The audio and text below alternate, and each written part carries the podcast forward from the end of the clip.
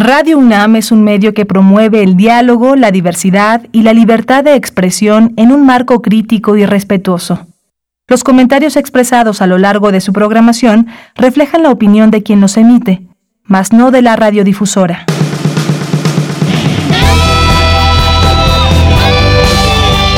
Prisma RU. Relatamos al mundo.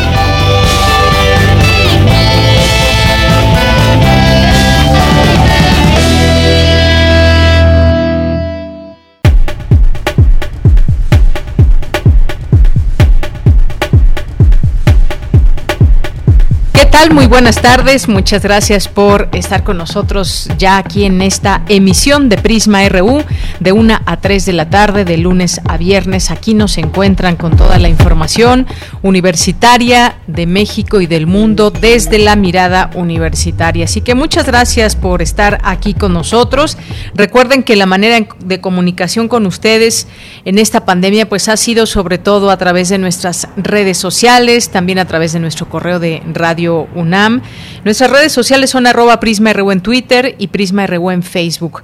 Hoy es el Día Internacional del Derecho de Acceso Universal a la Información, un tema importantísimo que tiene pues un objetivo claro que es garantizar el derecho a la búsqueda de información importante para cualquier sociedad y en ello pues también tiene que ver la libertad de prensa. Así que hoy es este día el en 2015, la Organización de las Naciones Unidas para la Educación, la Ciencia y la Cultura, la UNESCO, declaró el 28 de septiembre como Día de Acceso del acceso universal a la información. Y como decía, entre los objetivos principales que tiene este día es que cada vez más ciudadanos estén informados y puedan tomar decisiones con base a su conocimiento cuando acudan a votar, por ejemplo, de manera o de igual manera que conozcan cómo y por quiénes son gobernados y sobre todo también qué hacen en estos temas de transparencia, acceder, tener ese acceso a la información. Como sabemos, la información es poder y por tanto el acceso universal a la misma es una piedra angular de sociedades del conocimiento, saludables, inclusivas. Esto es lo que dice una publicación de las Naciones Unidas. Y de acuerdo con la ONU, el derecho al acceso universal a la información también está ligado al derecho a la libertad de prensa, ya que el papel de los medios de comunicación es muy importante para dar a conocer información a la sociedad. Solo cuando los ciudadanos sepan cómo son gobernados podrán hacer que sus gobiernos rindan cuentas por sus decisiones y acciones, dice también esta parte de la publicación de la ONU. Así que muy importante este día que tiene que ver con el acceso universal a la información, que es por supuesto, un derecho. Bien, pues el día de hoy, el día de hoy tenemos para platicar con ustedes, vamos a, conversar sobre un libro, un libro del eh, programa universitario de estudios sobre democracia, justicia y sociedad, el PUEX, que eh, escriben distintos investigadores, coordinado por René Ramírez Gallego, Gallegos, Miguel Ángel Ramírez Zaragoza y John Ackerman. Se llama el libro Post-COVID, Postneoliberalismo, propuestas y alternativas para la transformación social en tiempos de crisis. Un eh, libro con distintas propuestas y sobre todo análisis de los tiempos que corren, de los tiempos que están enmarcados con el tema de COVID-19 y que hacen una mirada a lo que vendrá después de esta era post-COVID, post-neoliberalismo. Así que no se pierdan esta conversación que tendremos con el doctor René Ramírez que es economista, doctor en sociología y tiene varias líneas de investigación con democracia, desigualdades y más. Así que no se pierdan esta conversación que tendremos. Y en nuestra segunda hora vamos a hablar, ya que fueron presentadas estas monedas conmemorativas, vamos a hablar sobre este tema en nuestra segunda hora, así que no se lo pierdan, por favor. Estaremos ahí conversando con el licenciado Alejandro Alegre Rabiela, que es director general de emisión del Banco de México, sobre estas monedas conmemorativas, billetes también. Le tendremos aquí todos los detalles.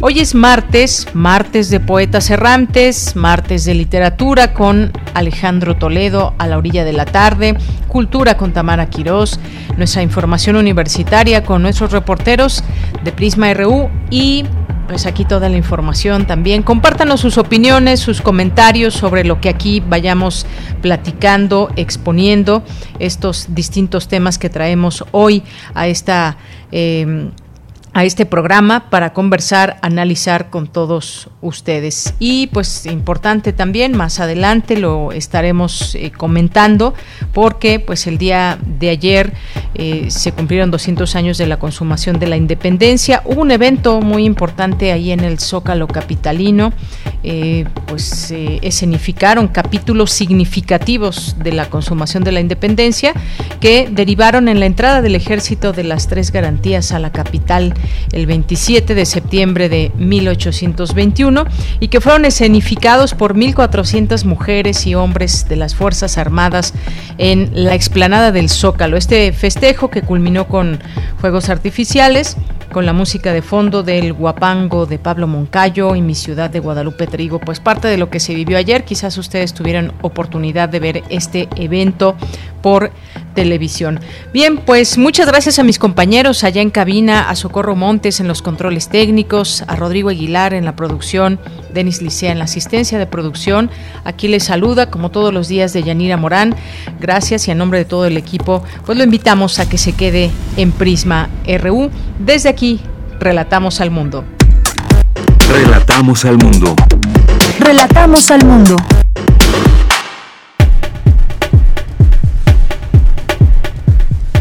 En este, en este día, en este martes 28 de septiembre del año 2021, en resumen y en la información universitaria, la actual pandemia ha evidenciado la crisis alimentaria y ambiental que vivimos y nos vulnera.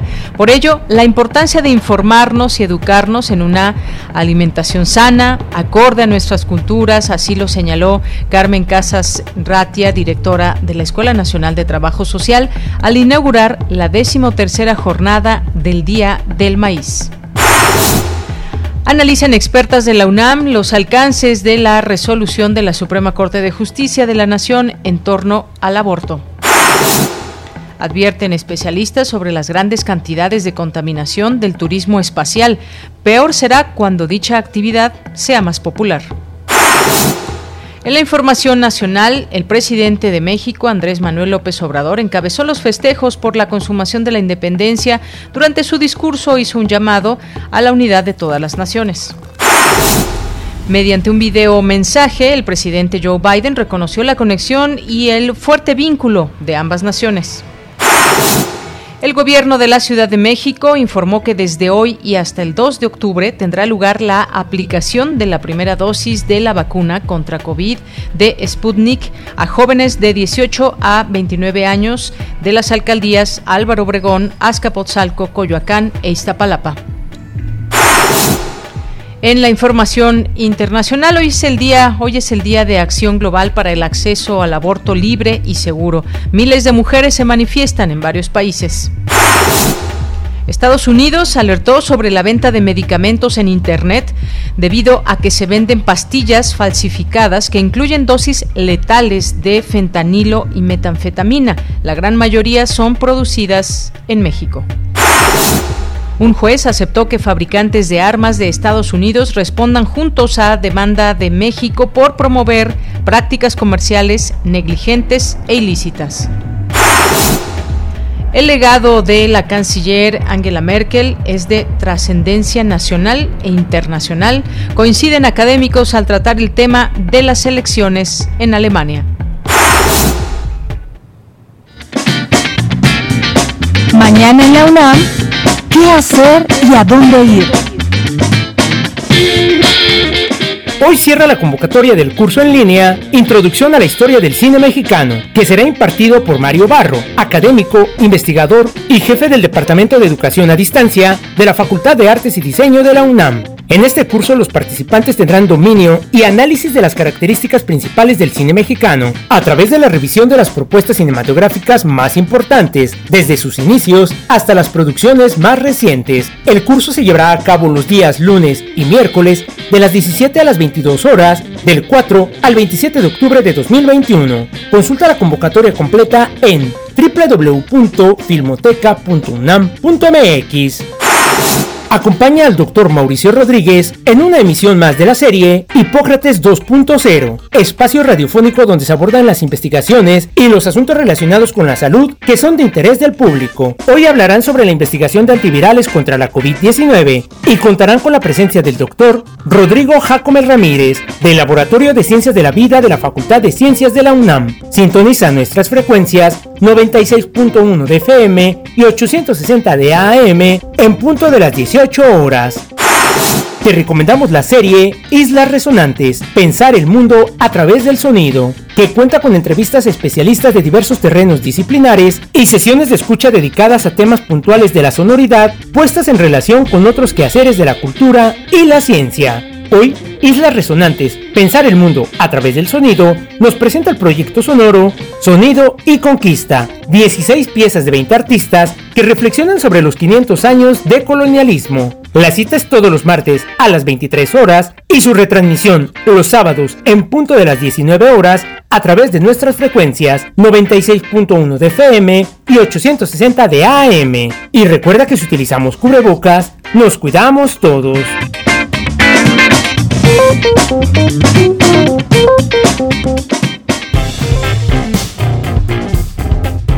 Campus RU Iniciamos nuestro campus RU en este día, en este martes 28 de septiembre, con esta información y dando continuidad a las informaciones que van surgiendo en torno a este tema que ya hemos abordado también eh, desde que surgió y que tiene que ver con este foro consultivo científico y tecnológico, las acusaciones que hay en contra de 31 científicos y distintas reacciones sobre el tema. Bueno, pues el Colegio de Directoras y Directores de Facultades y Escuelas de la UNAM se solidarizó y manifestó su apoyo contra 31 integrantes del Foro Consultivo Científico y Tecnológico, a quienes la Fiscalía General de la República solicitó órdenes de captura por presuntos delitos cometidos con recursos del Consejo Nacional de Ciencia y Tecnología. A través de una carta señaló que resulta de gran preocupación la acusación desproporcionada que ha sido que han sido objeto los 31 científicos y funcionarios que trabajaron en este foro en las administraciones anteriores, sin menoscabo de las aclaraciones administrativas que resulten pertinentes. Salta a la vista la improcedencia de los delitos graves de los que se ha acusado a personas que han sido condenadas a priori por diferentes instancias del sector público, sin que se escuche a los imputados y sin que exista la garantía de un debido proceso, que en el marco de la legislación nacional implicaría la presunción de inocencia y la correcta eh, impartición de justicia. Apuntó que esta situación genera un clima de desconfianza y linchamiento hacia los científicos que peligrosamente algunas voces pretenden extender hacia la comunidad académica del país abonando a la desconfianza en sus instituciones educativas y a la desconstrucción de un aparato crítico indispensable para el desarrollo de toda la nación que busque mantenerse a la vanguardia en el mundo moderno. El colegio añadió que quienes suscriben la carta respaldan con convicción y contundencia el mensaje del rector de la UNAM, Enrique Graue, quien hace unos días consideró un despropósito la acusación inconcebible de asociación delictuosa contra el grupo de académicos eh, confiaron en la correcta participación de las leyes, la impartición de la justicia y el respeto a los derechos fundamentales de los científicos señalados. Solo mediante la adecuada y respetuosa interacción entre la academia y el gobierno se puede aspirar a una ciencia más humana y al servicio de la sociedad. Pues este es este comunicado que también se da a conocer en este marco y aquí vamos incluyendo estas distintas voces. Bien, pues nos vamos, nos vamos con mi compañera Cindy Pérez Ramírez, expertas explican y aclaran conceptos como inconstitucional, despenalización y legalización. Esto frente a la histórica resolución respecto a la despenalización del aborto. Adelante, Cindy, muy buenas tardes. Deyanira, muy buenas tardes a ti y a todas las personas que están escuchando Prisma RU. Para conmemorar el Día de Acción Global por un Aborto Libre, Legal y Seguro, la Comisión de Igualdad de Género de la UNAM organizó la mesa redonda, el fallo unánime e histórico de la Suprema Corte de Justicia de la Nación en México, diferencias fundamentales entre la despenalización y la legalización del aborto. María del Pilar González Barrera, académica de la Facultad de Derecho de esta Casa de Estudios, señaló que fue un hito que la Corte hablara de la autonomía reproductiva y se derogara una figura contraria a los derechos humanos protegidos por la Constitución mexicana. Recordemos que la Suprema Corte declaró inconstitucional la penalización del aborto en Coahuila y Sinaloa y aunque su solución su resolución solo fue para dos estados, esta decisión podría evitar la criminalización de la interrupción del embarazo a nivel nacional eh, pensamos como de manera bien intencionada que hay una confusión entre qué pasaba con una norma, la coexistencia de una norma que protege la vida desde la concepción en una constitución local, y qué pasaba con las causales de aborto legal que siempre estuvieron vigentes en los códigos penales. Y lo que se documentó muy bien fue que había personal de salud que decía que no se podían prestar servicios de interrupción del embarazo porque el Estado total protegía la vida desde la concepción. Entonces, estas interpretaciones que yo siempre llamo interpretaciones como ad hoc, poniendo en riesgo la salud y la vida de las mujeres que obviamente se encuentran en mayores condiciones de vulnerabilidad. Por su parte, la antropóloga e investigadora del Centro de Investigaciones y Estudios de Género de la UNAM, Marta Lamas, indicó que la discusión en la materia ha permitido que se amplíen las legislaciones. No obstante, quedan pendientes los distintos procesos de gestación. Vamos a escucharla. No solo para que todas las entidades federativas tengan la ILE, sino que además el plazo de la ILE empezar a subirlo a 14 o a 16 semanas, pues, ¿no? Porque hay muchísimas mujeres que se dan cuenta que están embarazadas realmente cuando ya pasaron esas primeras 12 semanas, ¿no? Entonces, yo creo que las tres resoluciones de la Suprema Corte van a dar pie a foros y a mesas redondas hablando de, todo esto. Aquí lo que yo veo en las tres resoluciones es que el gran parámetro jurídico que se tomó fue lo que es la autonomía de las mujeres y los derechos de las mujeres que prevalecen sobre los derechos de la persona por nacer. Deyanira, y hoy para conmemorar este Día de Acción Global por un Aborto Libre, Legal y Seguro, se van a estar realizando movilizaciones en al menos 11 estados del país para pedir este aborto seguro y gratuito en el país. Esta es la información que tenemos.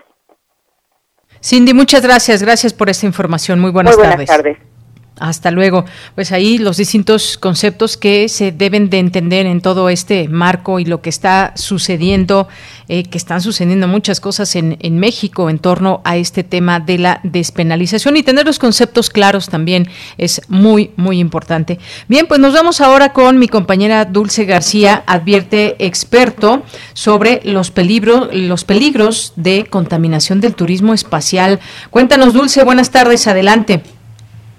Deyanira, muy buenas tardes a ti al auditorio de Prisma RU. En el marco del Día Mundial del Turismo se ha hablado ampliamente de los grandes retos que la pandemia de COVID-19 trajo a dicho sector. De acuerdo con el último informe de impacto económico durante 2020, viajes y turismo contribuyó con 5.5% al Producto Interno Bruto Mundial, una disminución de 4.9% respecto a 2019. Además se registró la pérdida de más de 62 millones de empleos en el sector. Surgieron así y tomaron auge también nuevas formas de turismo como lo es el espacial, ante lo cual es necesario hacer una revisión de que se sigan los protocolos o bien que se atiendan a las demandas de cuidado del medio ambiente. Así lo refirió el doctor Gino Yafet Quintero Venegas, académico del Instituto de Investigaciones Sociales de la UNAM, durante el encuentro Día Internacional del Turismo, cuáles son los retos a futuro, llevado a cabo por dicha entidad universitaria. Ahí el académico dijo que el turismo espacial es altamente contaminante y que está originando un una expansión de los lujos en los viajes, ambas situaciones que significan un peligro latente para cuando esos viajes sean más comunes entre la población. Escuchemos. Una forma de viaje en la que los clientes, quienes principalmente tienen un poder adquisitivo muy alto, experimentan y descubren un destino que les cambia la vida. Así, se está empezando a consolidar una actividad cuya función será única y exclusivamente de proveer experiencias únicas que nadie más será capaz de vivir. O sea, el turismo espacial parece que es un tipo de actividad en la cual, al ser de élite, va a generar cierto estatus económico, se volverán modelos a seguir a aquellas personas que llevan a cabo ese tipo de turismo y habrá intentos por imitarlo. Observamos cómo esta carrera comercial para llevar turistas al espacio, al menos a quienes tienen la posibilidad de pagar entre 200 mil y 300 mil dólares, dólares por viaje, o sea, no es una actividad barata de ninguna manera, se está empezando a consolidar entre el fundador de Virgin Group, Sir Richard Branson, y el exdirector ejecutivo de Amazon, Jeff Bezos. El académico dijo que a pesar de que el turismo espacial es visto por los tecnócratas como una nueva posibilidad de negocio asociada a la evolución natural del turismo global, está lejos de ser una experiencia que puedan disfrutar las clases medias y bajas. Como era de esperarse, ninguno se movilizará por medio de energías alternativas. La quema de todos estos propulsores generarán gases de efecto invernadero y contaminantes en el aire. Se producirán grandes cantidades de vapor de agua al quemar el propulsor, por ejemplo, de B3, mientras que la combustión que moviliza SpaceX produce, además de eh, vapor de agua, CO2 y hollín. Un oxidante a base de nitrógeno utilizado por BSS Unit también genera óxidos de nitrógeno y todos son compuestos que contribuyen a una tremenda contaminación del aire más cerca de la Tierra los gases pueden persistir por lo menos tres años. De mira auditorio de Prisma RU, el académico dejó sobre la mesa una pregunta final. Si es realmente necesaria una dinámica como la del turismo espacial para la recuperación económica de dicho sector o si preferentemente se podría prohibir, puesto que causa enormes cantidades de contaminación en la Tierra. Este es el reporte. Muy buenas tardes. Gracias, gracias Dulce García. Pues interesante también este, este tema, los peligros de la contaminación del turismo espacial. Ya habremos de platicar más sobre este tema, cuál es esa contaminación por turismo espacial. Vámonos ahora con mi compañera Virginia Sánchez con diversas actividades virtuales. La Escuela Nacional de Trabajo Social inicia la jornada para celebrar el Día del Maíz. ¿Qué tal Vicky? Muy buenas tardes, adelante. Vicky. En el auditorio de Prisma RU. Bueno. Sí, adelante Vicky. Ah, ¿qué, ¿Qué tal de ya? Muy buenas tardes a ti y al auditorio de Prisma RU. Así es, pues mire, del 28 al 30 de septiembre se llevará a cabo la decimotercera jornada del Día del Maíz que organiza la Escuela Nacional de Trabajo Social de la UNAM, este año denominada MILPA, Saberes para Renacer, Crecer y Envejecer Sanamente en Comunalidad. Los objetivos principales de esta jornada se dirigen a promover la salud y la cultura alimentaria basada en la biodiversidad de las semillas y sistemas agroecológicos del país y en reflexionar sobre la pandemia y el impacto en la salud alimentaria de productores y consumidores y las alternativas que están trabajando diversos actores en diferentes regiones del mundo. Durante el acto inaugural, Carmen Casas Ratia, directora de la Escuela Nacional de Trabajo Social, destacó que con este evento se celebran 13 años de incluirse en una acción social sin precedentes en la defensa de los maíces criollos, lo cual dijo significa la defensa de nuestros derechos humanos, de la alimentación, del ambiente, de la salud, de nuestras culturas y de la vida misma, y lo cual, precisó, tiene un impacto hacia el trabajo social. Escuchemos. El maíz es patrimonio de las y los mexicanos. Su semilla representa, ya nos lo han dicho, la historia de nuestra eh, nación multicultural de 9 a 10 mil años de domesticación y diversificación. Producto de la labor de miles de familias agrícolas que seleccionan cuidadosamente las semillas para la mejora del maíz y de la dieta alimentaria. Esto es lo que representa la milpa, un sistema agroecológico con diversidad de productos y nutrientes para la vida. Asimismo, señaló, la actual pandemia ha evidenciado la crisis alimentaria y ambiental que vivimos y que nos vulnera ante este contexto. Por ello, la importancia de informarnos y educarnos en una alimentación sana acorde a nuestras culturas. Escuchemos. La actual pandemia, bien lo han dicho, ha evidenciado la crisis alimentaria y ambiental. La población mexicana padece un perfil epidemiológico de obesidad, sobrepeso, enfermedades crónico-degenerativas y pobreza alimentaria que nos hace más vulnerables frente a esta pandemia. Por ello, es esencial informarnos y educarnos en una alimentación sana, nutritiva, sustentable y de acuerdo con nuestras culturas, pensando sobre todo en la niñez por encima de los intereses económicos de agroindustrias y la industria de comida de ultraprocesados. Gracias a la lucha de movimientos sociales como la campaña Sin Maíz, no hay país. En el año 2019, el Senado de la República aprobó por 112 votos un dictamen para declarar el 29 de septiembre de cada año como Día Nacional del Maíz. Y bueno, pues esta jornada del Día del Maíz está conformada por diversas actividades interactivas y recreativas a distancia, como el conversatorio magistral donde participará la activista ecofeminista Bandana Shiva, también habrá tertulia cultural, talleres de cocina, entre otras actividades. Estas se podrán seguir a través del canal de YouTube de la Escuela Nacional de Trabajo Social y el programa completo se puede consultar en las redes sociales de la ENS. De ella, este es el reporte. Vicky, muchísimas gracias. Gracias por esta información y ahí, como bien dices, se puede consultar toda esta información. Muchas gracias. A ti, de ya. Muy buenas tardes. Muy buenas tardes. Continuamos. Porque tu opinión es importante, síguenos en nuestras redes sociales, en Facebook como Prisma RU y en Twitter como arroba PrismaRU. Nacional RU.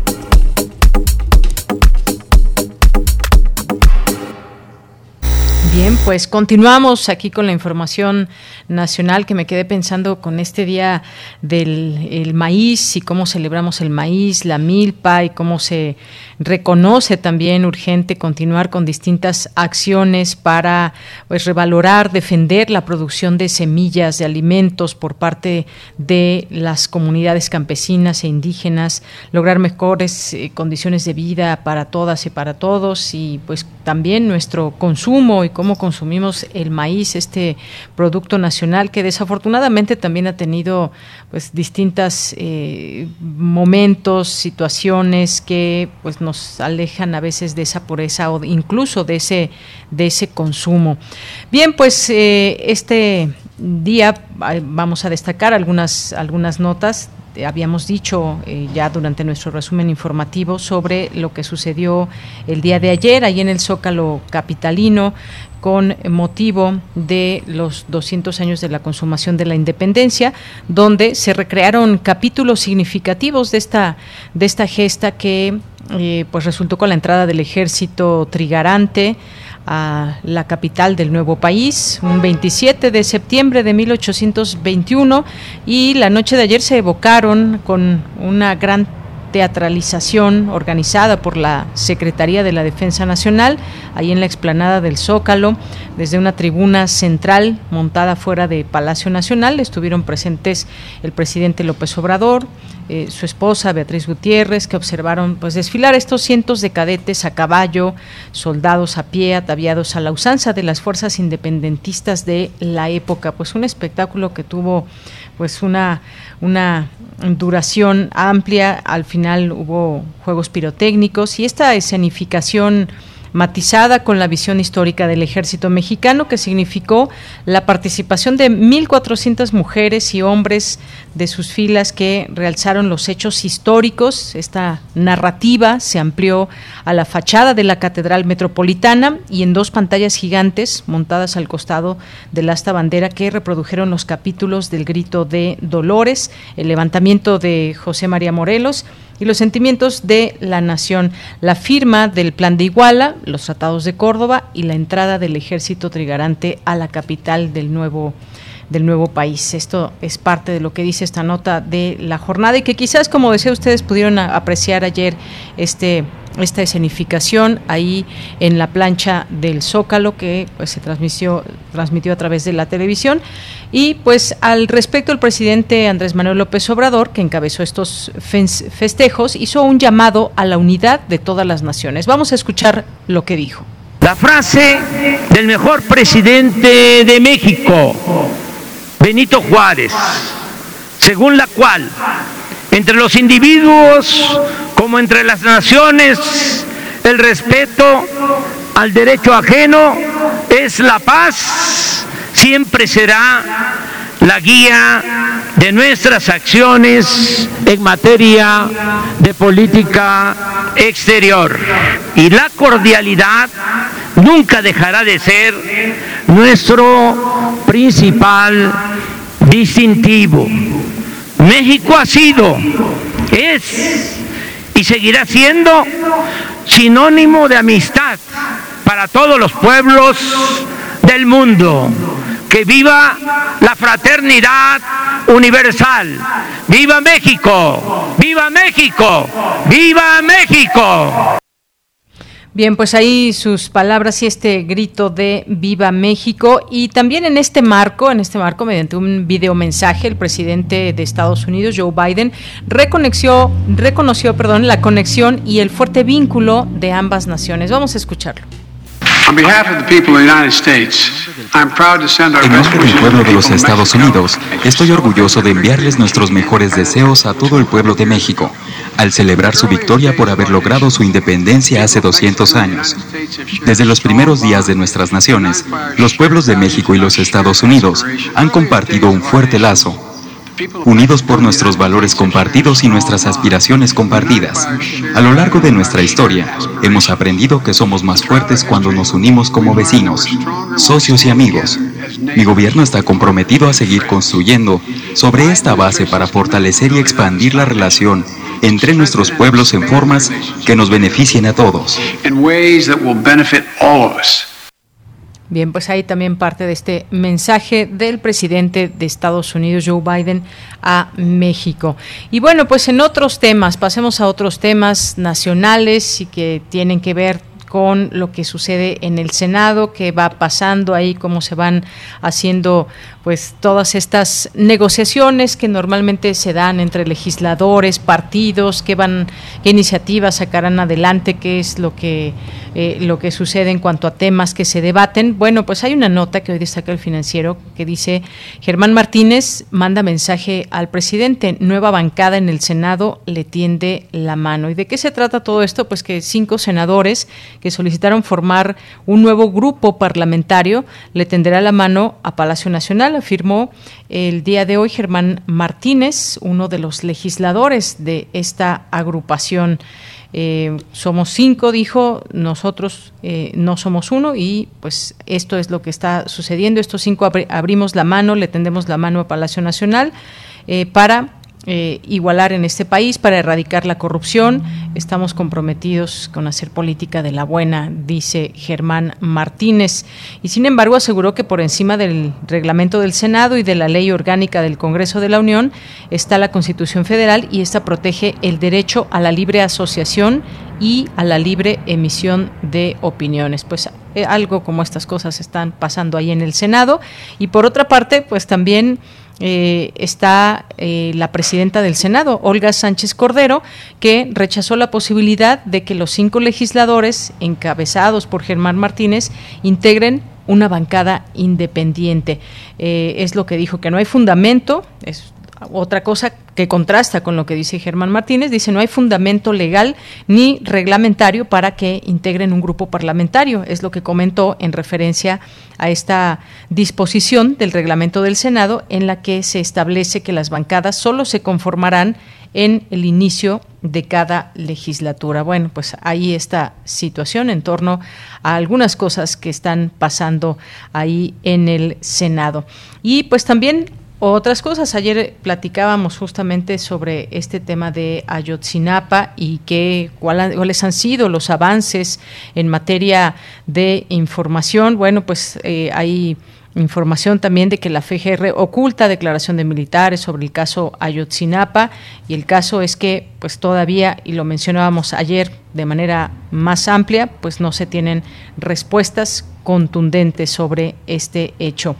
Repletos albergues de la Ciudad de México por doble oleada de haitianos. Esta es una información que hoy publica la jornada.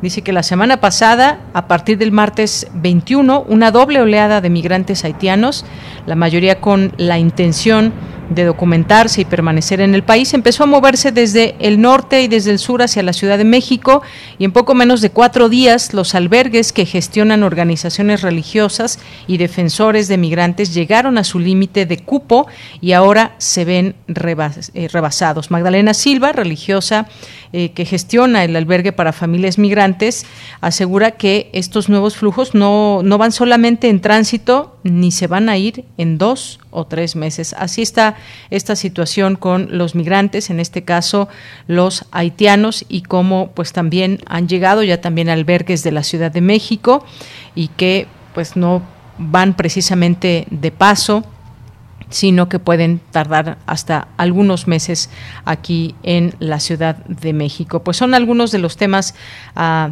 destacar el día, el día de hoy.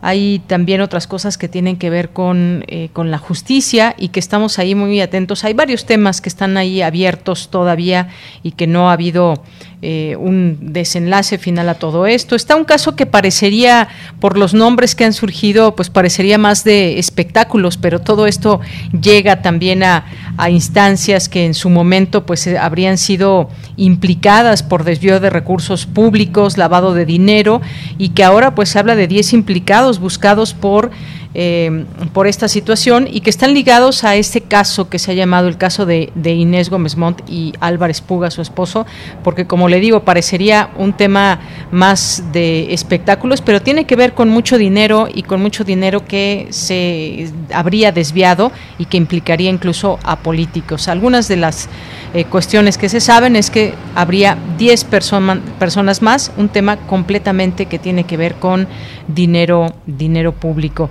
Y bueno, pues está también algunos otros temas que tienen que ver con la justicia. Hoy eh, dio a conocer Ricardo Anaya que pues hay ya tiene finalmente toda esta carpeta que hay en su contra. Dice que encontró un montón de pruebas de su inocencia y de lo corrupto que es el presidente. Es lo que dijo Ricardo Anaya en este aspecto por el, señalamiento y la acusación que hay en su contra. Bien, pues esto es parte de algunos de los temas nacionales a destacar el día de hoy. Nos vamos a ir a la información internacional a través de Radio Francia Internacional.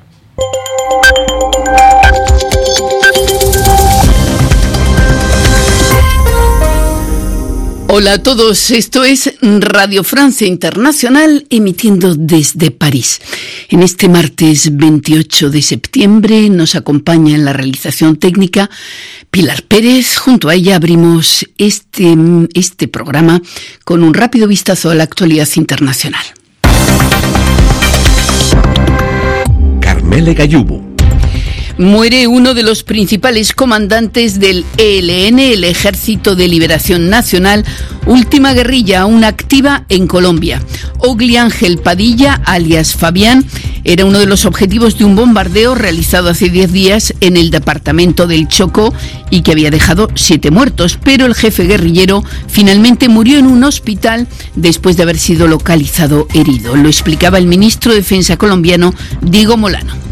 Lo capturamos vivo a las 4 de la tarde de ayer en las selvas chocuanas. Se le dieron los primeros auxilios y fue trasladado a un hospital de Cali.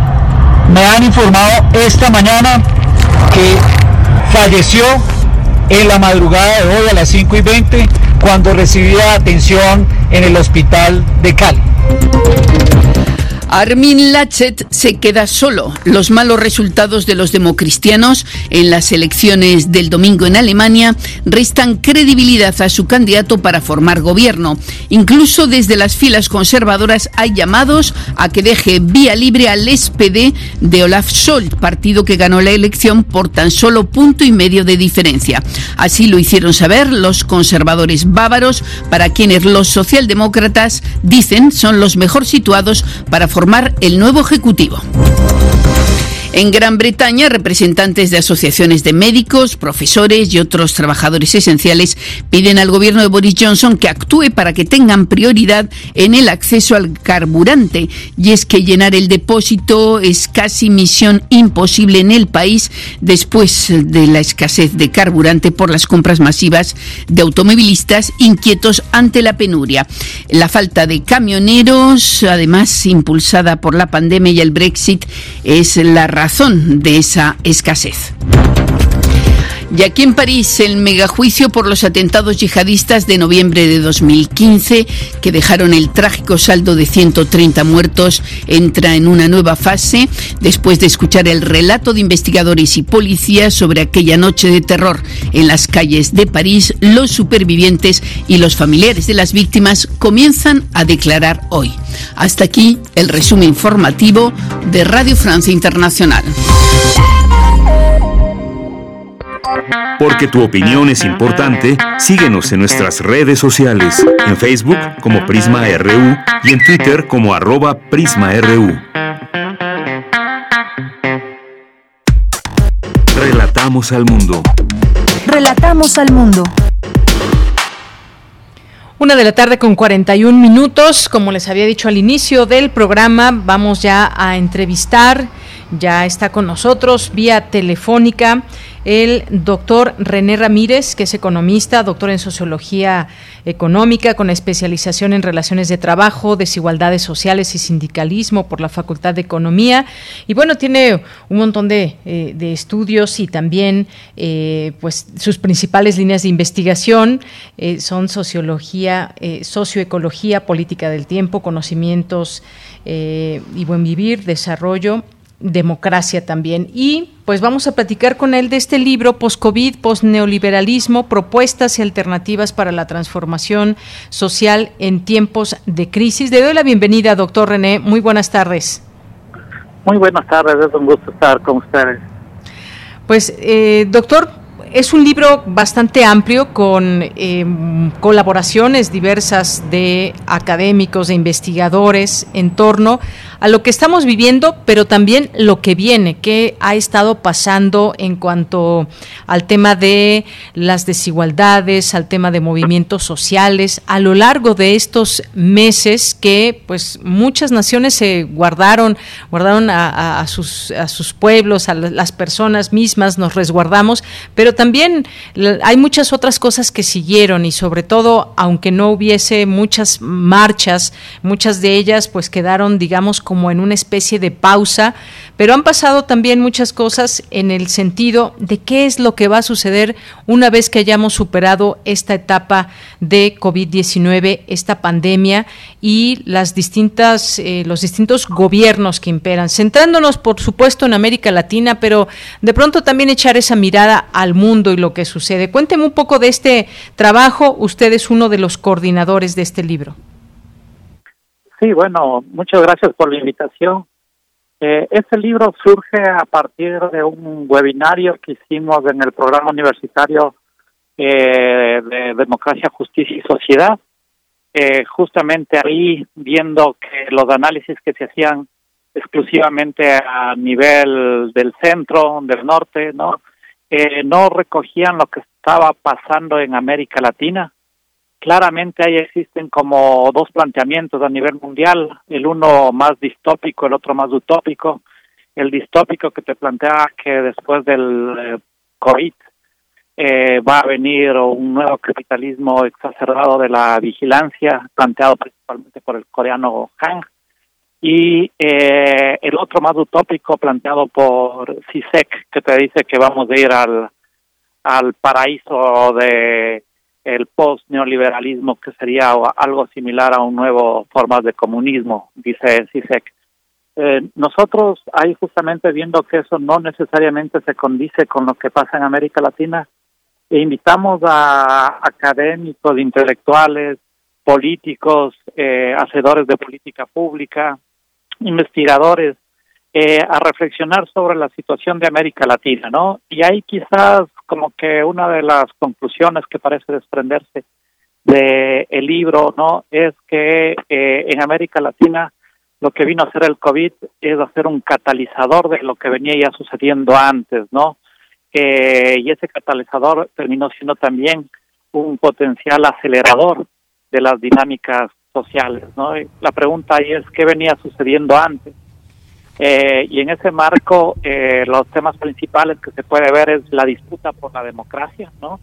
En donde hay una reemergencia de nuevas formas de autoritarismo, algo que suelo denominar que como dictaduras democráticas, ¿no? No son las mismas formas de dictadura que existieron en el siglo XX, aunque ya también se empieza a ver esas formas como fue la lo que sucedió en, en Bolivia, pero en esto se caracterizan por utilizar las instituciones democráticas para eh, traspasar justamente la formalidad de lo que implica el respeto a la democracia procedimental, ¿no? Eh, y aparejado con esto viene justamente nuevas formas de, de neoliberalismo. Entonces eh, entramos en un autoritarismo neoliberal. Pero a su vez, eh, por parte de la ciudadanía, vivimos en América Latina en el 2019 revueltas populares, ¿no? Y estas revueltas populares claramente dan indicio que el sentido de la democracia está en disputa, ¿no? frente a un abandono social, ¿no? Eh, luego de una primera ola de gobiernos progresistas, resurgieron gobiernos conservadores y estos gobiernos conservadores se vieron enfrentados con una dinámica de revueltas populares del 2019 claramente es un año que será recordado en América Latina de muchas revueltas populares que empiezan en Ecuador, luego se va a Chile, se va a Colombia, Haití, etcétera, y que ya tenemos resultados concretos también de que lo que implicó esa disputa, como es el caso de Chile, ¿no? De, o en el mismo Ecuador, donde se frenaron las propuestas de cierta manera de avanzada en un primer momento o en un proceso constituyente en Chile o lo que está sucediendo ahora en Colombia, ¿no? Entonces, eh, lo que nosotros vivimos de este momento es justamente esa disputa, ¿no? Eh, y ahora que estamos saliendo de la cuarentena, eh, claramente lo que se va a ver es eh, el desenlace de, ¿no? Si es que no existe eh, un desenlace institucionalizado democrático, ¿no? Lo que parece ser es que la salida va a ser violenta, ¿no? Eh, violenta a través de, de prácticas estatales o violenta también a través de disputas civiles dentro de la sociedad, ¿no? Entonces un poco eso se podría avisorar de lo que está sucediendo en, en, en la región así es. Y bueno, pues efectivamente, ¿qué ha estado pasando y qué se está cocinando para la época post-COVID? Y como usted bien dice, pues hay, hay eventos importantes que hay que destacar, como los casos de, Chile, Bolivia, Ecuador también. Y es que hay una pregunta que, que se hace también en el, libro, en el libro, dice que antes, aún antes de que se termine la pandemia, debemos preguntarnos cuánto ha alterado el mundo en que vivíamos hace pocos meses, que parecen años, en qué andábamos cuando llegó Brusca y a Valladolid avasallador, perdón, usted, avasalladoramente la pandemia, exactamente. Y bueno, pues eh, se habla también de que es importante mencionar que para algunos analistas la pandemia representa un golpe mortal al neoliberalismo. Y aquí me detengo un poco, doctor, porque cómo, cómo se pueden dar o cómo se dan estos, eh, estos elementos o esta, estas, digamos, premisas en torno a lo que pasa. Eh, la suspensión de actividades, por ejemplo, económicas, pues sabemos que, pues sí, castigó mucho a los trabajadores, eh, sobre todo a las pequeñas empresas, a los sectores productivos, vaya, de la economía, en comparación con, pues por ejemplo, a los trabajadores intelectuales, las grandes empresas, los sectores financieros. Esto hay que tomarse en cuenta. ¿Qué se está cocinando o por qué? ¿Desde dónde se parte para decir que puede haber un golpe al neoliberalismo? Bueno, eh, hay, hay diferentes posiciones, ¿no? De diferentes autores a lo largo y justamente lo importante del libro es que pone en confrontación estas dos perspectivas, ¿no? Eh, la pregunta es eh, del título del libro es más que nada una pregunta, ¿no? Post-COVID, post-neoliberalismo, ¿no? Eh, Vamos a salir del COVID, ¿no? Vamos a salir del neoliberalismo, ¿no? Eh, y claramente, y claramente muchas perspectivas dan luces que eh, el COVID se puede salir, pero estamos en un proceso sistemático de entrada de, diferentes formas de pandemias, ¿no? Eh, acordémonos, justamente se señala en uno de los artículos que en los últimos 14 años han habido 11 pandemias, ¿no? Entonces pasa a ser ya como una normalización este status quo de vivir con simbólicamente o metafóricamente podríamos decir con cubreboca, tapándonos la sonrisa, ¿no? Eh, eh, en ese marco también es necesario preguntarse si es que esto implicará un post-neoliberalismo, ¿no?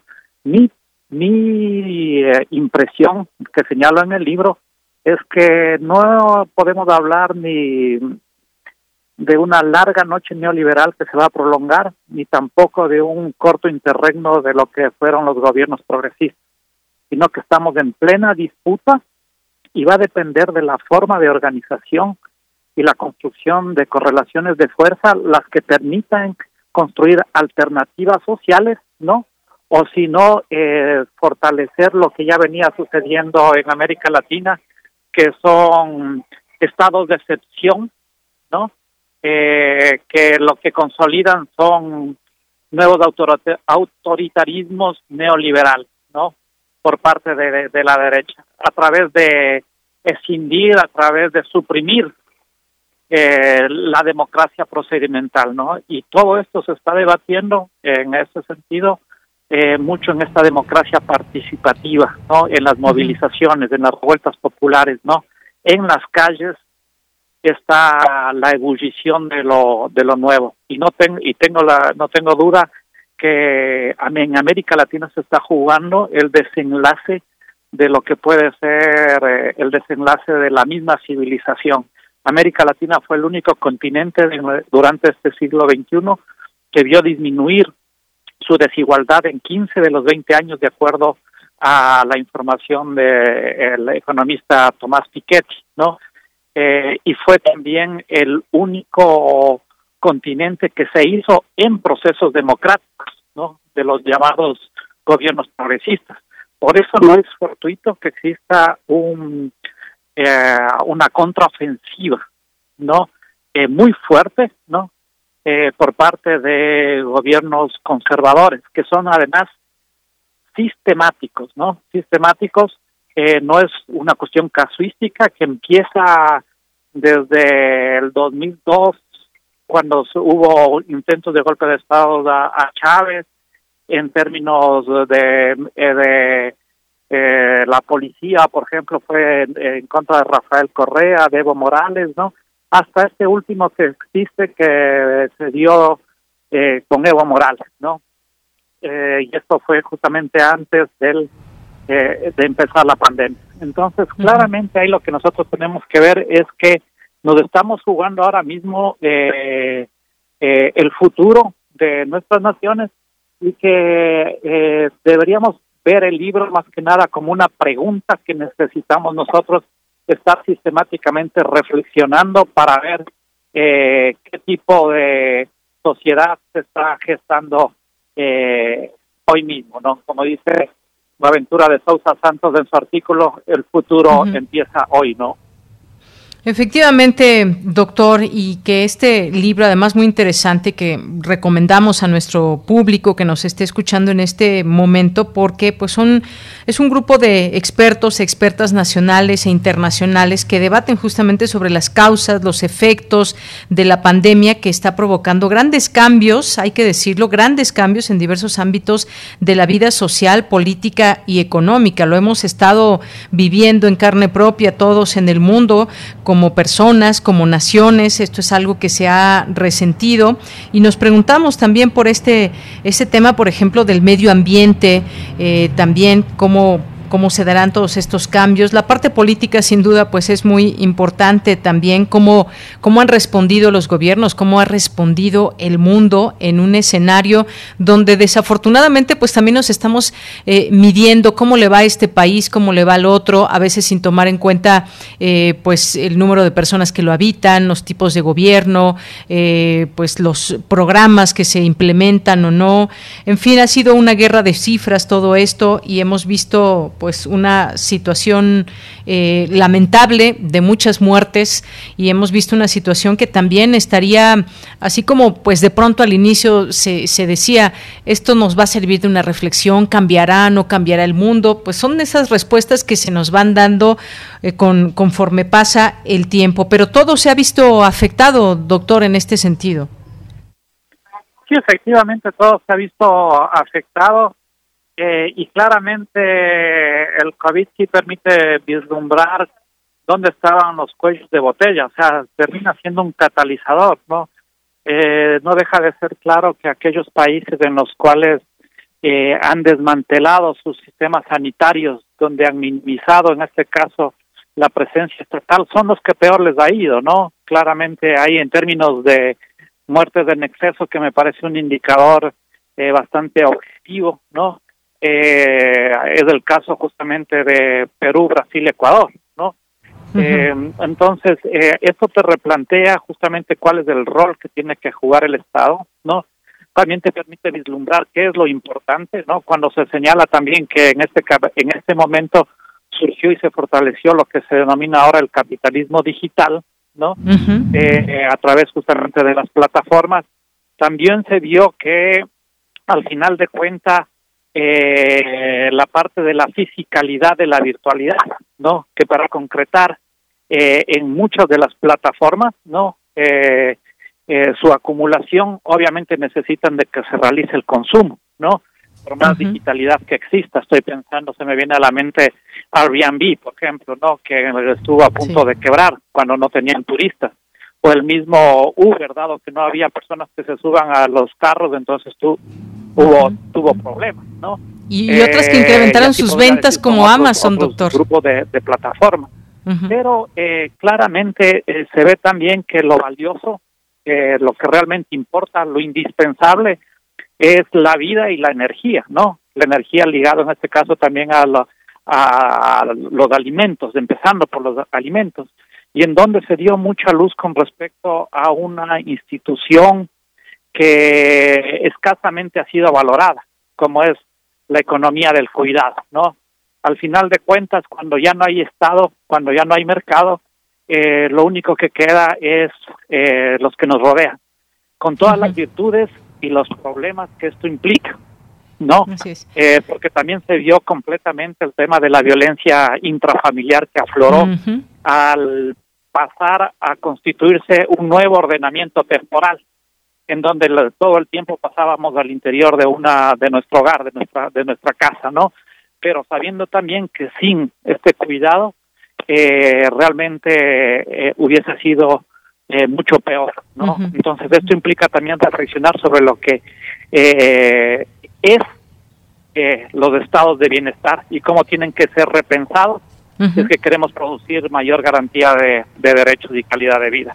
Claro. Aquí incluye también el otro tema fundamental, es que no se puede pensar la post-pandemia eh, si es que no pensamos la articulación con el medio ambiente, ¿no? La pandemia es una expresión de la crisis ambiental, que a su vez es una expresión en su estructura del modo de acumulación capitalista que no puede convivir eh, sin verle a la, naturaleza como un recurso, ¿no? A ser explotado igual que cualquier tipo de trabajador, ¿no? Entonces son todos temas que nos hacen reflexionar sobre cómo tenemos que pensar nuestro futuro, ¿no?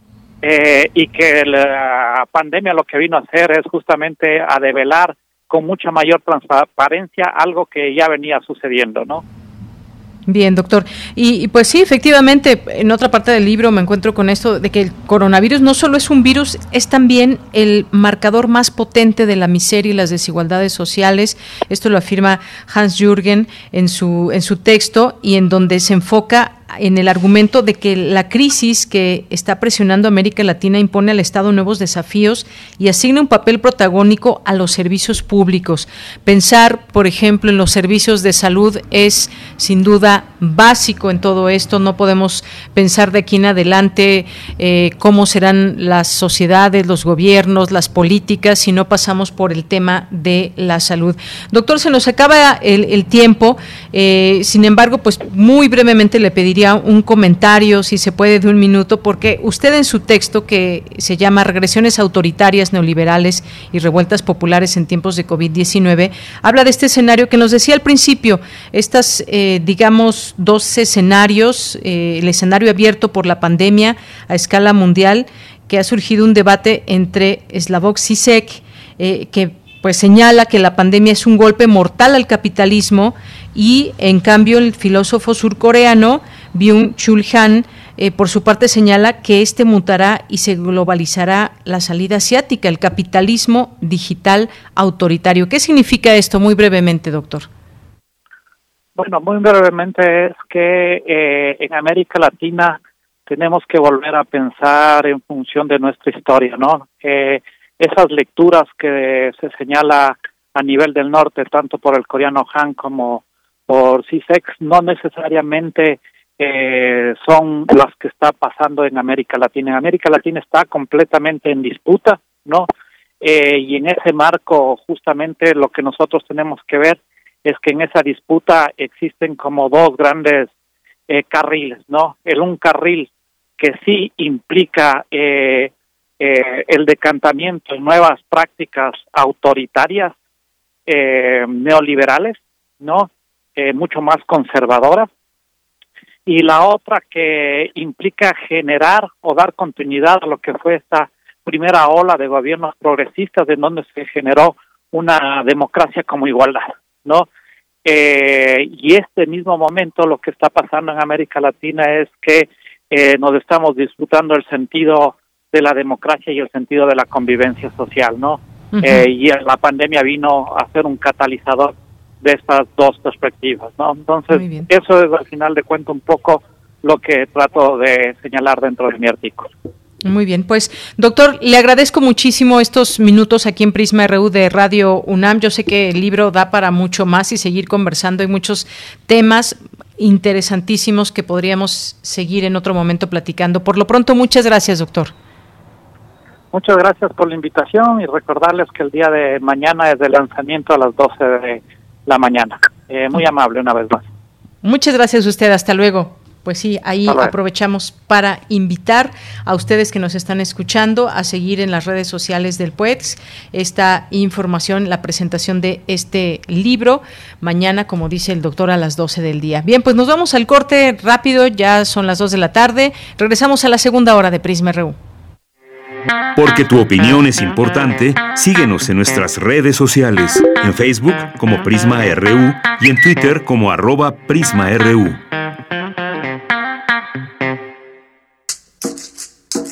Las comunidades indígenas germinan conocimiento, maravilla y tradición. Son el México profundo, el presente donde hilan un collar de flores. Xochicóscat, collar de flores, con Mardonio Carballo, lunes 10 de la mañana por Radio UNAM. Experiencia sonora norteños, chilangas, sureños, costeñas, yaquis, mayas, mazaguas, campesinos, rockeros, millennials, centennials, abuelas, tías, primos. Con tanta diversidad es imposible pensar igual, pero hay muchas cosas que nos unen. Nos une la libertad de tomar decisiones. Nos une la convicción de que la democracia es la única ruta que tiene un país libre. Nos une el INE. Mi INE nos une.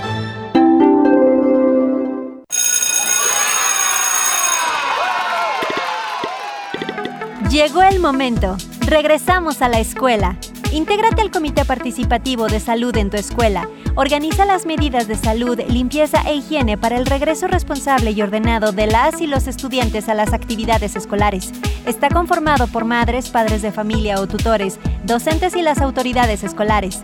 Porque es un lugar seguro, regresamos a la escuela. Gobierno de México. cambio de paradigma y caída del amor romántico en el cine mexicano. Entonces, ¿qué ha sucedido? Pues que el cine ha cambiado pues junto con la realidad que estamos viviendo. O sea, no había una película que se tratara particularmente de una mujer y sí, sí, siempre era en función de que llegara a este ideal máximo de la mujer que era casarse y tener hijas, hijos, hijas, ¿no? Seguimos construyendo igualdad. Sintonízanos este miércoles a las 10 de la mañana. Tenemos como invitada a la doctora Alejandra Collado, jefa de comunicación del CIEG UNAM, que nos habla sobre el cambio de paradigma y caída del amor romántico en el cine mexicano. Escuchar y escucharnos, construyendo igualdad, octava temporada.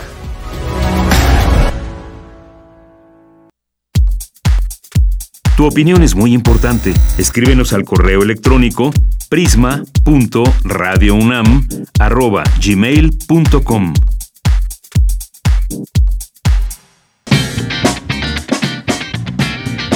Mañana en la UNAM, ¿qué hacer y a dónde ir? La Coordinación de Difusión Cultural de la UNAM, a través de la Cátedra Internacional Inés Amor y las cátedras extraordinarias Nelson Mandela y Rosario Castellanos, así como el Museo Experimental El Eco y el Museo Universitario Arte Contemporáneo, convocan a la jornada Dolores de Cabeza, arte, espacio público y representación, que contempla una serie de conversaciones alrededor del arte y el espacio público como detonantes de una reflexión social más amplia, involucrando cuestiones relacionadas con las formas de representación y las políticas de la identidad, buscando responder a las interrogantes de quién es la calle, las plazas y los monumentos, cómo se inscribe la historia y la idea de monumento en la ciudad de hoy, sigue la jornada de tres sesiones mañana 29 de septiembre a través del canal de YouTube de la Cátedra Inés Amor. Como parte de las actividades conmemorativas por los 200 años de la consumación de la independencia de México, la Dirección General de Publicaciones y Fomento Editorial de la UNAM pone a tu disposición diversos textos y obras literarias que dan cuenta de esta fecha tan importante. Dicho material se encuentra disponible en el sitio oficial catálogomexico500.unam.mx. Recuerda que mañana tienes una cita con la serie Escuchar y Escucharnos, bajo la conducción de María Amalia Fernández. Esta serie nació ante la imperiosa necesidad de tomar una postura frente a la creciente ola de violencia contra la mujer y el fortalecimiento de los movimientos feministas en el mundo y al interior de la UNAM. Mañana miércoles 29 de septiembre, el programa tratará sobre el cambio de paradigma y la caída del amor romántico en el cine mexicano contemporáneo. Contará con la presencia de la doctora Alejandra Collado, comunicóloga, feminista e investigadora en materia de comunicación, género y tecnologías de la información. Sintoniza en punto de las 10 horas nuestras frecuencias 96.1 de FM y 860 de AM. Y recuerda que debemos continuar con las medidas sanitarias para evitar un contagio de COVID-19. Para Prisma RU, Daniel Olivares Aranda.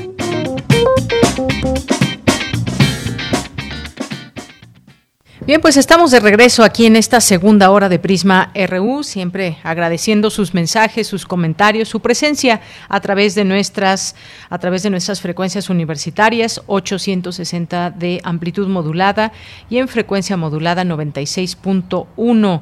Eh, nos escuchan también a través de nuestra página de internet www.radio.unam.mx, también a través de las aplicaciones que hay en sus teléfonos que pueden escuchar la radio.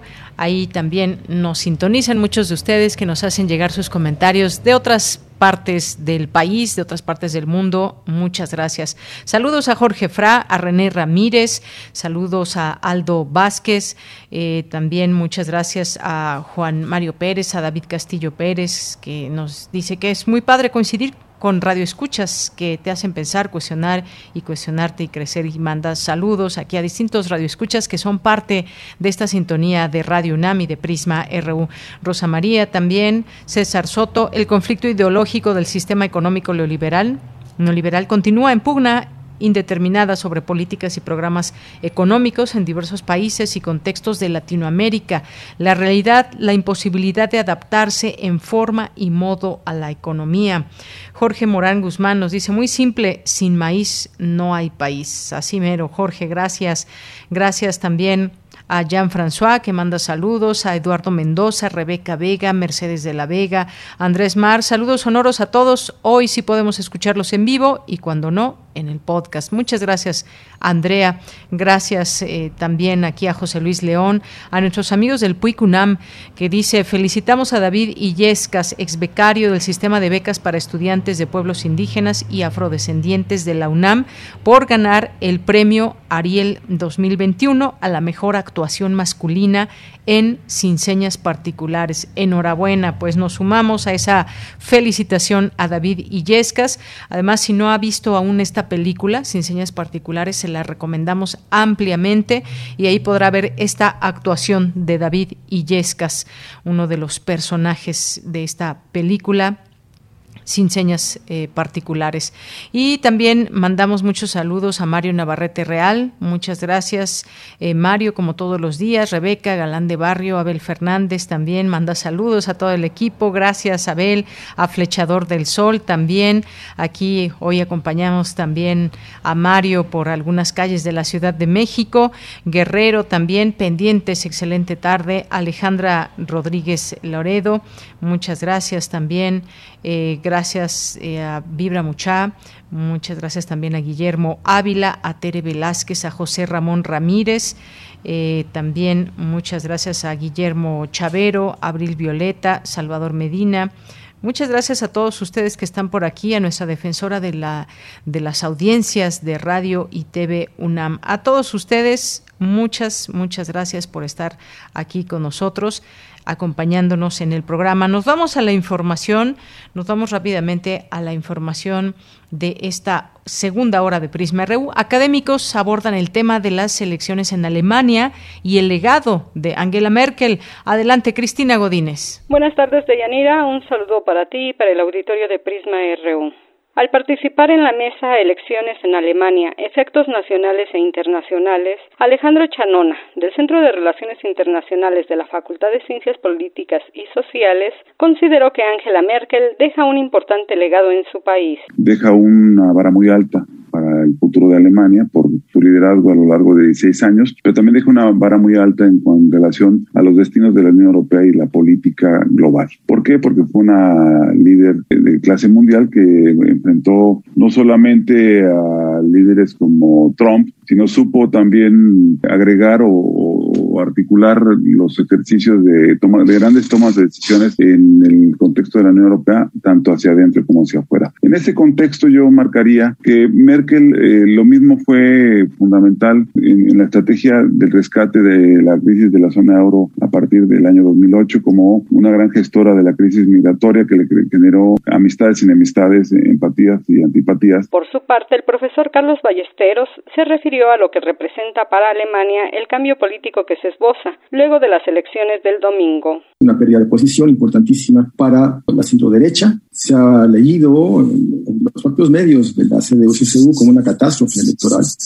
Un partido acostumbrado a tener índices de votación en torno al 30%, muy, muy amplios, muy, muy importantes, y que retrocede hasta el 24.1%. Es una derrota, un retroceso para la centroderecha eh, alemana, después de 16 años de mantener eh, el poder bajo el liderazgo de Angela Merkel. Y, por otra parte, sorprende, sin duda alguna, el ascenso que tuvo el Partido Socialdemócrata. Ana Luisa Trujillo, académica de la Facultad de Ciencias Políticas, señaló algunos elementos del panorama general de Alemania. Se va a requerir de una alianza quizá de tres partidos, no hay muchísimas combinaciones todavía, estamos muy lejos de poder definir cuál va a ser la definitiva, porque a pesar de que eh, el CDU pierde de manera eh, significativa de acuerdo a los registros históricos, es verdad que todavía tiene posibilidad de encabezar gobiernos y las negociaciones se dan de manera eh, acertada para ellos. Deyanira, este es mi reporte. Buenas tardes.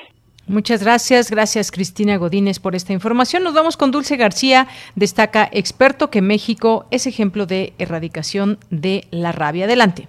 Deyanira, muy buenas tardes a ti al auditorio de Prisma RU. La vacunación antirrábica en nuestras mascotas es importante porque la rabia aún causa defunciones en el mundo. México es un ejemplo mundial de prevención contra la rabia humana transmitida por perros. En 2019 se declaró erradicada de nuestro país, por lo que es importante continuar con la vacunación y la tenencia responsable de animales, según aseguró el doctor Jorge Francisco Monroy de la Facultad de Medicina Veterinaria y Zootecnia de la UNAM. El académico explicó explicó que aunque a partir de 2006 no hemos tenido casos en humanos que hayan enfermado por mordedura de perro, en el mundo anualmente se registran aproximadamente 60.000 defunciones por esta causa, de acuerdo con la Organización Mundial de la Salud. México en ese sentido es, es muy interesante, es un ejemplo mundial. Todavía al año la Organización Mundial de la Salud registra hasta 60.000 casos de muerte de seres humanos por rabia, que es eh, increíble, ¿no? Si se vacuna al perro principal transmisor a las personas, se controla este virus. Sin embargo, han existido uno o dos casos anuales de transmisión por otras especies, como lo son murciélagos, zorros y zorrillos. En Latinoamérica, cerca de 100.000 perros son vacunados al año en campañas. La región logró reducir así la incidencia de rabia humana transmitida por canes en cerca del 98% de acuerdo con la OMS. En ocasión del Día Mundial contra la rabia que se conmemora este 28 de septiembre, es necesario desmentir algunos mitos también. Por ejemplo, el experto dice que no nos vayamos con el refrán que dice que muerto el perro se acabó la rabia, pues como se trata de una enfermedad transmisible, si un animal contagiado estuvo en contacto con otros, podría permanecer el virus. También dijo que es falso que al llegar la temporada de calor o que con el sol se expanda la rabia. Esta es la información. Muy buenas tardes. Gracias, gracias Dulce García por esta información. Continuamos. Tu opinión es muy importante. Escríbenos al correo electrónico prisma.radiounam@gmail.com.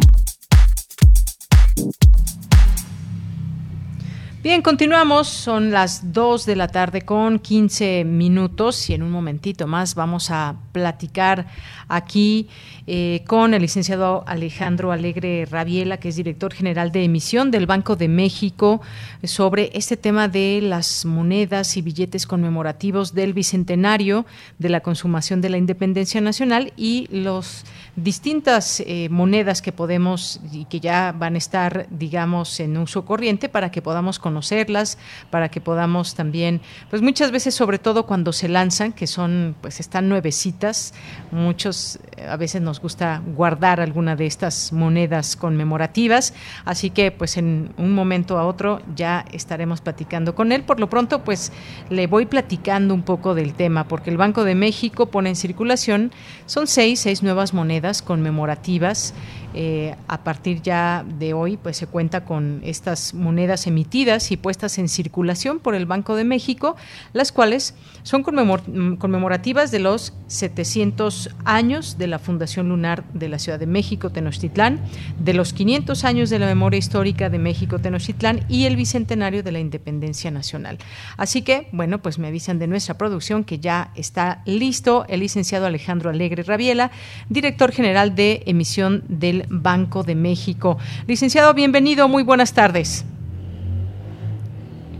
Licenciado, en un momentito más lo, tenemos aquí. me avisan que se cortó la comunicación. Ya lo teníamos por aquí en la línea telefónica para que nos dé más detalles, nos platique. Si ustedes tienen alguna pregunta que nos estén escuchando, pues por favor escríbanla en, en arroba PrismaRU en Twitter o PrismaRU en Facebook para que pues se la podamos hacer al licenciado sobre este tema de las monedas que ya han sido emitidas y puestas en circulación por el Banco de México. Y bueno, pues pues le doy la bienvenida, como decía el licenciado Alejandro Alegre. Licenciado, buenas tardes. ¿Cómo está? Buenas tardes. Hola, Deyanira, estoy bien, gracias. Espero tú estés bien, tus seres queridos y tu auditorio. Estoy a tus órdenes. Muchas gracias, licenciado Alejandro Alegre eh, Rabiela. Pues hablar de estas monedas conmemorativas, ya daba yo un poco el preámbulo para esta conversación y sobre todo que nos habían preguntado por parte de nuestros radioescuchas cuántas monedas, cuántos billetes, a qué hacen alusión. Cuéntenos, por favor, de, de esto que ya sabemos está en circulación. Con mucho gusto, Deyanira. Si me permites, hablaré primero del billete que fue puesto en circulación el viernes 24 de septiembre. Es un billete de 20 pesos conmemorativo de los 200 años de la consumación de la independencia nacional. Justo ayer eh, se cumplieron esos 200 años cuando el ejército trigarante entra a la Ciudad de México y eso es lo que se representa en el anverso del billete, junto con la bandera de dicho ejército y la actual bandera nacional. Eh, está hecho en polímero de Yanira y el reverso del billete hace alusión al ecosistema de manglares con el cocodrilo mexicano, la garza chocolatera, en la reserva de Ciancán, que es patrimonio natural de la humanidad. Entonces, lo que el banco quiere seguir comunicando con sus billetes es pues reconocer la, la identidad histórica y la riqueza natural y cultural que tenemos en el país de Yanira. Por supuesto, licenciado, y que pues ya nos los platique, ya no, nos lo imaginamos, lo podemos ver ya en imágenes a través de internet, pero no hay como cuando nos llega ese billete eh, pues recién hecho, apenas con unos días en circulación, si cae por ahí alguno, pues muchos de nosotros nos gusta guardarlo, conservarlo, porque pues es, es conmemorativo, vaya. Así es, Deyanira, y, y siendo conmemorativo, y, qué bueno que, que los atesores y, y, vayas teniendo esta colección en la que veas los distintos eventos históricos que nos han consolidado como, como nación, tengan la tranquilidad de que habrá suficientes piezas para todas las familias. ¿A qué me refiero con esto? Ya se imprimieron en este año 2021 120 millones de billetes que ya comenzaron a circular desde, desde el viernes y el próximo año se imprimirán otros 180 millones de billetes, es decir, habrá 300 millones de billetes de estos conmemorativos. Eh, sabemos que, que, que los atesorarán, que estarán circulando, realizando sus pagos eh, y como te digo, esperemos que a través de ello sea una invitación a seguir recordando estos eventos históricos y a los extraordinarios eh, paisajes naturales que tenemos en la geografía nacional de Yanira. Por supuesto. Esto en cuanto a los billetes, pero ahora platíquenos sobre estas monedas conmemorativas. Con mucho gusto, Deyanira. Mira, Ayer el Banco de México puso en circulación seis monedas conmemorativas que, que refieren tres distintos eventos. Los tres eventos son el bicentenario de la consumación de la independencia, el eh, otro evento tiene que ver con los 500 años de memoria histórica de México Tenochtitlan y el tercer evento tiene que ver con los 700 años de la Fundación Lunar de la Ciudad de México Tenochtitlan. De cada uno de estos eventos el Banco de México ordenó la acuñación a la Casa de Moneda de México, que quiero hacer una pausa para reconocer el extraordinario trabajo de las muchas mujeres y hombres que trabajan en Casa de Moneda de México allá en San Luis Potosí. Eh, se acuñaron piezas tanto de 20 pesos, que son de cuño corriente, es decir, sirven para realizar pagos, y se acuñaron también monedas en plata, una de cada uno de los tres eventos. ¿No? Eh, la del Bicentenario, por ejemplo, tiene, eh, todas tienen en su anverso de Yanira el escudo nacional y en su reverso, déjame eh, platicarte, la del Bicentenario tiene los rostros de Miguel Hidalgo, de José María Morelos y de Vicente Guerrero. La de los 500 años es la primera moneda que tiene un diseño de este tipo. Tiene, pues, en, les, tiene la Catedral Metropolitana y si giras la moneda tiene la pirámide del Templo Mayor. Y luego la otra de las monedas, la que es eh, hace referencia a los 700 años de la Fundación Lunar, tiene la imagen en su reverso de lo que fue el primer escudo eh, nacional. Este escudo nacional está en un monolito que se conserva en el Museo Nacional de Historia. Y entonces son, son estas representaciones numismáticas, pues evocaciones que creemos muy importantes de la historia nacional eh, de Yanira. Efectivamente, también estas monedas que en algún momento pues tendremos oportunidad de ver, ya de tocarlas, de observarlas y también esta conmemorativa que nos dice en, plata que esa pues esa esa sí se puede adquirir. Exactamente, las de plata tienen un valor facial de 10 pesos. No son para realizar pagos, la verdad es que están destinadas más a los a los coleccionistas, a las personas que incluso a través de la plata eh, tienen algunos ahorros eh, los diseños eh, son eh, un poco distintos que las que te acabo de platicar, también bien, bien bonitos, la verdad, muy novedosos. De estas piezas, de las de plata, se ordenó la acuñación de la del Bicentenario de 3.500 piezas y de las otras dos conmemoraciones se ordenó la acuñación de 1.500 piezas de cada una. Estas estarán disponibles a la venta a través de algunas instituciones de crédito, a través del Museo Interactivo de Economía que está acá en las calles de Tacuba y Bolívar en la Ciudad de México y también a través de Casa de Moneda de México y la verdad es que esperamos que, que las atesoren muchas personas de Yanira. Por supuesto. Bueno, pues muchas gracias por hablarnos, licenciado, de estas, de estas nuevas monedas que ya tendremos oportunidad de conocer, también de estos billetes conmemorativos, poder conocerlos. Y bueno, pues como parte también de lo que se va relatando en las monedas, cuando de pronto, pues y sobre todo aquellos numismáticos que les encanta la colección de monedas, de billetes, pues ahí están guardados, que ya no tienen quizás un, un valor monetario específico, aunque bueno, después estas monedas adquieren otros otro valor y sobre todo pues también la conservación en la que las tengamos y demás, pero pues es el paso también de, de la historia eh, a través de las monedas, licenciado. Sí, Deyanira, además de lo que dices, eh, yo pienso que, que el poder eh, reconocer en los billetes la, la historia del país, la riqueza natural y, cultural, creo que es una invitación a, a, recordar estas gestas heroicas y también una invitación a, recorrer estos lugares. La verdad es que son bellísimos en, todo el país de Yanira. Muy bien, pues le agradezco mucho, licenciado Alejandro Alegre Rabiela, gracias por estar con nosotros aquí en Prisma RU de Radio UNAM, por habernos dado detalle ya santo y seña de estas monedas y billetes conmemorativos. Muchas gracias. Gracias a ti, cuídense mucho y saludos a la comunidad universitaria. Gracias, hasta luego, muy buenas tardes. Bien, pues fue el licenciado Alejandro Alegre Rabiela, director general de emisión del Banco de México.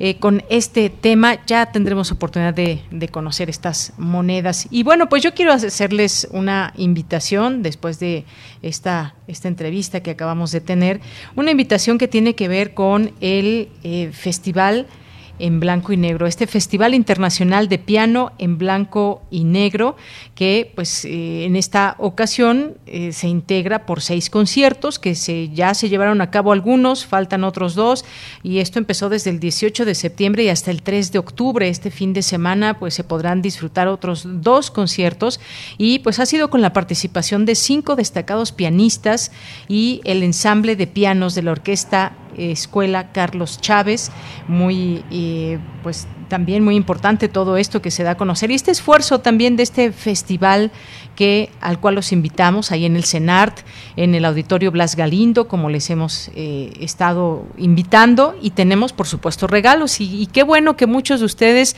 han podido disfrutar. Tuvimos ya información de que todos los ganadores se presentaron y eso nos da muchísimo, muchísimo gusto. Y pues los vamos a invitar a estos dos conciertos del próximo fin de semana porque bueno, pues en total estos cinco jóvenes pianistas que han integrado, que integran el ensamble de pianos, tienen como uno de los objetivos la perfección artística, pero también el compromiso social con las niñas, con los niños que se inician en la práctica musical. Así que, pues qué mejor que escuchar en vivo estos conciertos y a estos eh, pianistas. Y como bien les decía, vamos a regalar hoy, vamos a empezar a regalar hoy a través de nuestras redes sociales eh, cinco pases dobles para el próximo 2 de octubre. Recuerden que este concierto del sábado es a las 19 horas y si son ganadores pues se tienen que presentar media hora antes ahí en el Auditorio Blas Galindo del CENART y pues en esta ocasión y en este sábado 2 de octubre pues ahí eh, dejen, está abriendo aquí esta, esta página para darles bien esta información.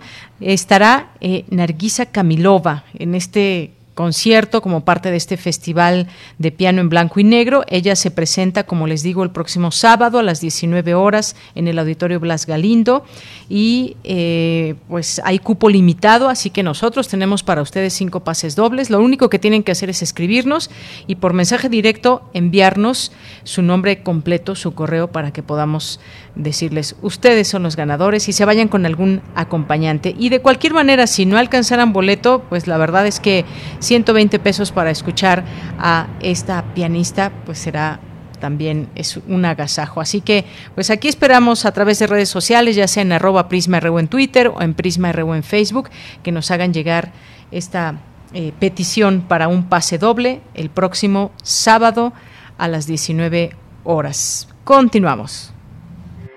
Porque tu opinión es importante, síguenos en nuestras redes sociales, en Facebook como Prisma RU y en Twitter como arroba PrismaRU.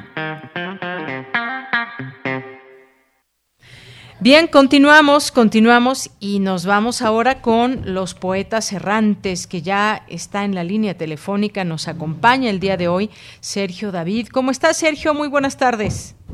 Hola, ¿qué tal? Muy bien, muy agradecido de poder estar aquí otra vez. Pues qué gusto escucharte, que estés con nosotros y ahora pues te toca platicarnos qué es lo que nos van a presentar hoy los poetas. Cuéntame y a todo el público. Pues sí, eh, los poetas errantes pues nos emocionamos con las colaboraciones y cómo surgen. Ah, pues a veces uno no sabe si es el destino o una coincidencia en la manera en que conocemos y nos encontramos a las personas. Entonces, pues en esta siguiente cápsula se realizó, se realizó un, una colaboración con el grupo Voces con Alas de la FESA Catlán, conformado por Leslie, Leslie Mejía, Hannah Roy, Stephanie Mayen, Paula Gómez, y bueno, con apoyo de, de las poetas Leslie y Mané Estrada. Ah, bueno, esta fue una experiencia en que todas y todos agradecemos ah, la posibilidad, ya que ambas partes pudimos enseñar, aprender, y bueno, ahora sí que fue una oportunidad donde, donde ellas hicieron su primer proyecto radiofónico juntas y pues esto llevó a compartir experiencias que, bueno, ahorita podrán escuchar y formar una bonita amistad entre ellas y con nosotros los poetas. Y bueno, al final de todo esto, uh, todo este guion titulado La mujer que soy, donde ellas exploran la unidad y demuestran que la unión y la unión entre mujeres existe. Entonces, digo ya superando asuntos internalizados que puedan existir.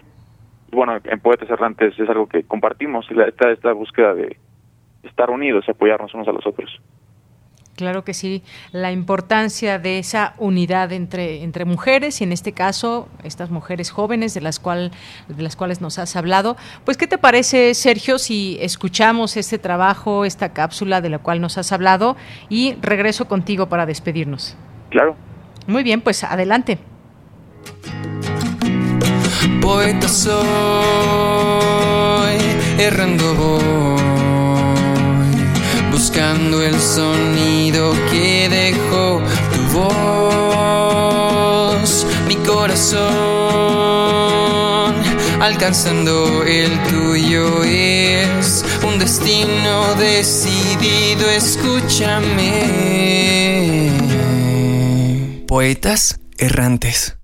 No tengo claro quién soy. No es algo que me preocupe, al contrario, me tranquiliza descubrir nuevas cosas sobre mí cada día. Si me obligaran a definirme en una palabra, elegiría pasión. Siempre me ha gustado observar la vida en todas sus formas. La hoja que cae de los árboles, una guitarra sonando en el viento o la profesora que llega al salón de clases con una sonrisa. Tardé bastante tiempo en entender que el éxito se mide de diferentes maneras. Para mí era igual de importante documentar mi vida ante una cámara que hacerlo mediante hojas de papel.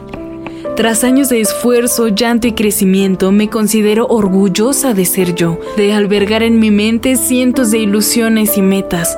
Un proceso difícil donde entendí aquello que me hace feliz, pero también todo lo que implica ser mujer y ser creativa.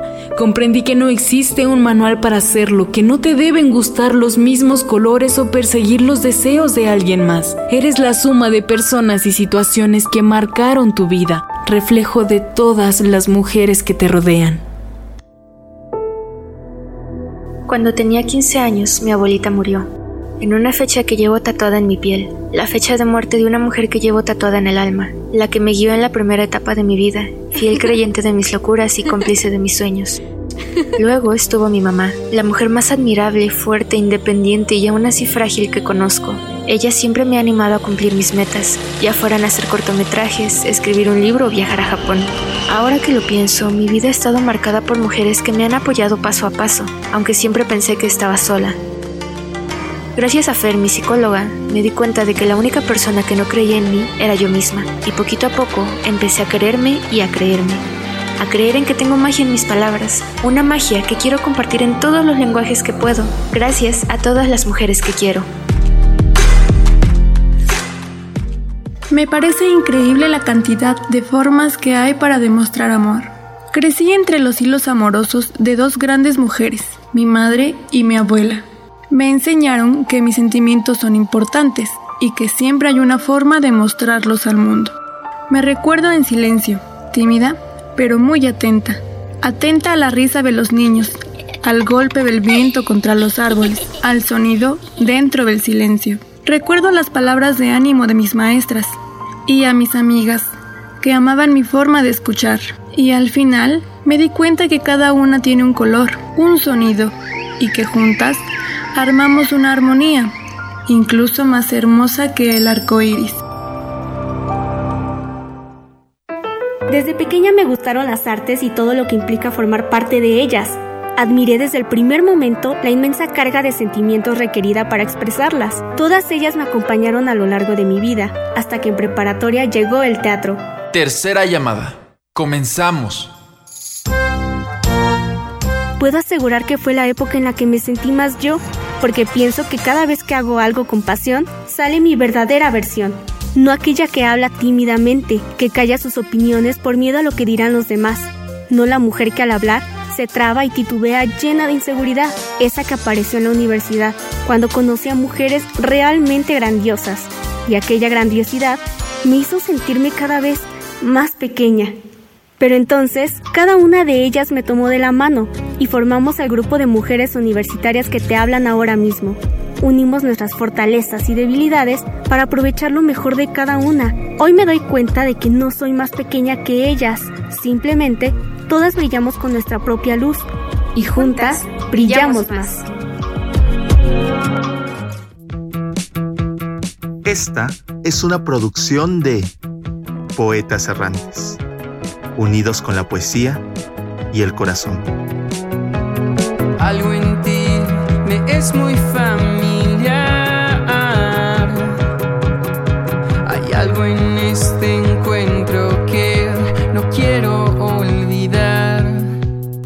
Soy. Sergio, pues muchas gracias por esta cápsula que ya tuvimos oportunidad de escuchar, de disfrutar. ¿Algo más que nos quieras decir? Pues primero agradecer a- al equipo de Voces con Alas, a Leslie, a Hannah, a Stephanie y a Paula. Y pues agradecer que a mí se me permitió pre- presentar este trabajo en conjunto, que incluso fue editado por la misma Stephanie. Y bueno, para mí esta fue una colaboración muy importante, ya que pues personalmente me permitió hacer estos ejercicios de reflexión, ¿no? Luego me encontraba pensando sobre esta misma unidad de la que hablan, eh, cómo puede llegar a existir como en grupos de hombres, ¿no? Por ejemplo, ah, me encontraba pensando luego que, pues, no sé, en grupos de amigos puede hacer falta esta, no sé, muestras de cariño. Digo, independientemente del género, como personas, pues necesitamos, ¿no? Este cariño. Entonces, bueno, quisiera promover esta ah, reflexión, invitar a, a, en este caso, a como a los hombres, como invitar a cuestionarnos, ¿no? Como qué cosas también estamos haciendo para generar esta unidad con las demás personas. Bueno, pues muchas gracias, gracias por esta reflexión, tanto esta que nos queda desde la cápsula, estas redes de mujeres, como bien escuchamos en estas, en estas voces, en esta cápsula, y esto que mencionas tú también, pues las redes son entre las personas también, puede haber entre mujeres, entre hombres, familias, amistades y más, y, y, pues el hecho también de encontrarse a las personas adecuadas en momentos necesarios, en momentos difíciles, que dicen que no existen las casualidades, pero ahí en ese camino estamos encontrando más personas siempre en nuestros caminos. Muchas gracias, Sergio. Recuérdanos, por favor, las redes sociales de los Sí, justo. poetas errantes. Sí, justamente. Eh, bueno, en, en Instagram y en Twitter nos pueden encontrar como Poetas RU, en Facebook como Poetas Errantes Radio Nam, y bueno, en, en caso de estas chicas de, de quería compartir el Instagram de, de Hanna, que es Hanna con doble N de Sungmin. Muy bien, pues ahí también ya están las redes de ella, eh, como mencionabas, las redes sociales de los poetas errantes, donde pues puede la gente conocer más de estos trabajos que escuchan aquí los días martes en Prisma RU. Pues muchas gracias, Sergio David, gracias por estar con Al nosotros, contrario. gracias por tu tiempo. Al contrario, muchas gracias. Hasta luego, muy buenas tardes y un abrazo. Continuamos. Porque tu opinión es importante, síguenos en nuestras redes sociales, en Facebook como Prisma RU y en Twitter como arroba PrismaRU.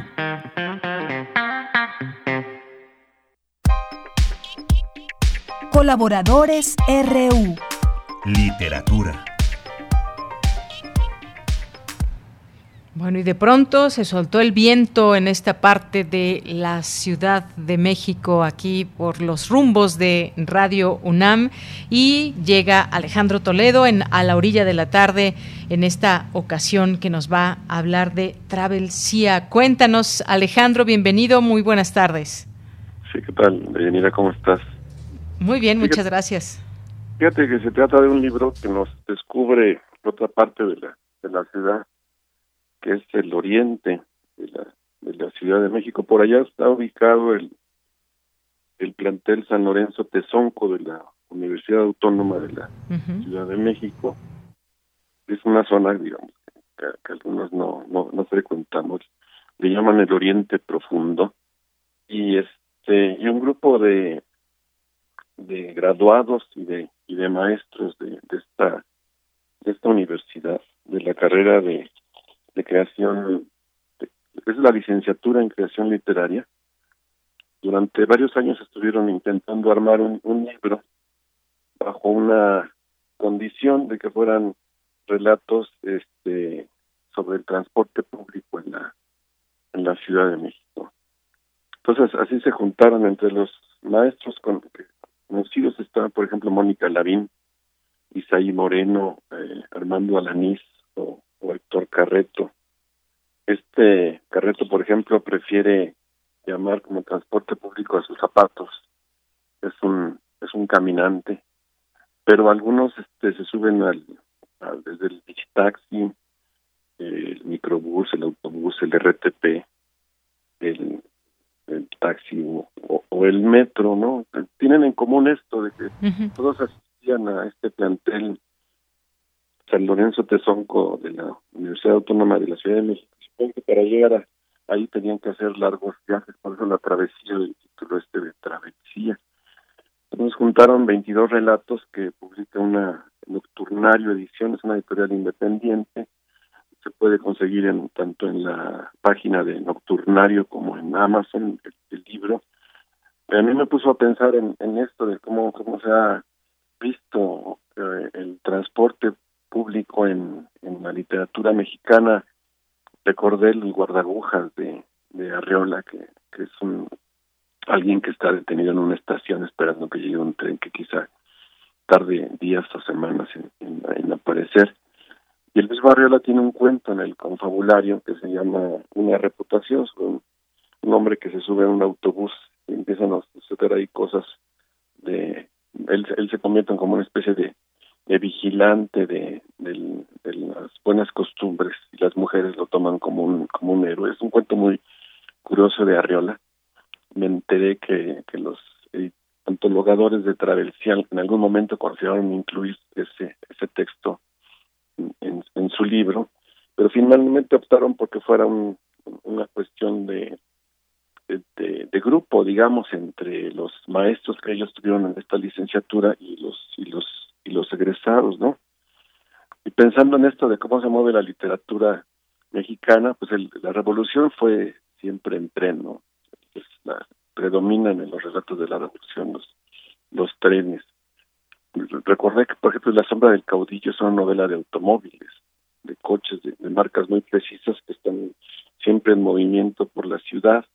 Después como que el tranvía fue el, el, transporte que apareció más en los relatos, en los en Salazar Mayeno, en Efren Hernández en los años 40, 50.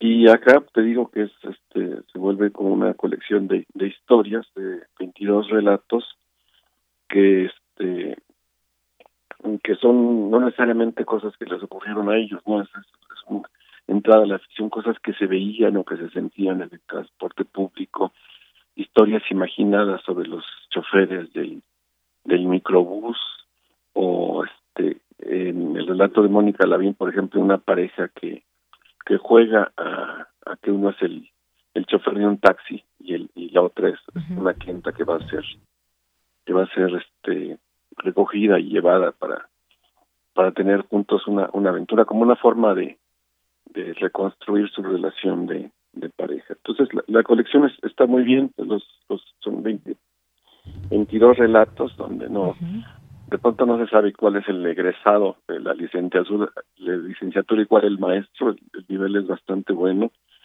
Este es hay como unos signos extraños porque este este libro tardó varios tiempo en, hacerse. La última noticia, digamos, de la zona fue la inauguración de la línea dorada. Y quizá lo que marca, digamos, el límite temporal del libro sería lo que ocurrió ahora en mayo de, este año, ¿no? El, accidente.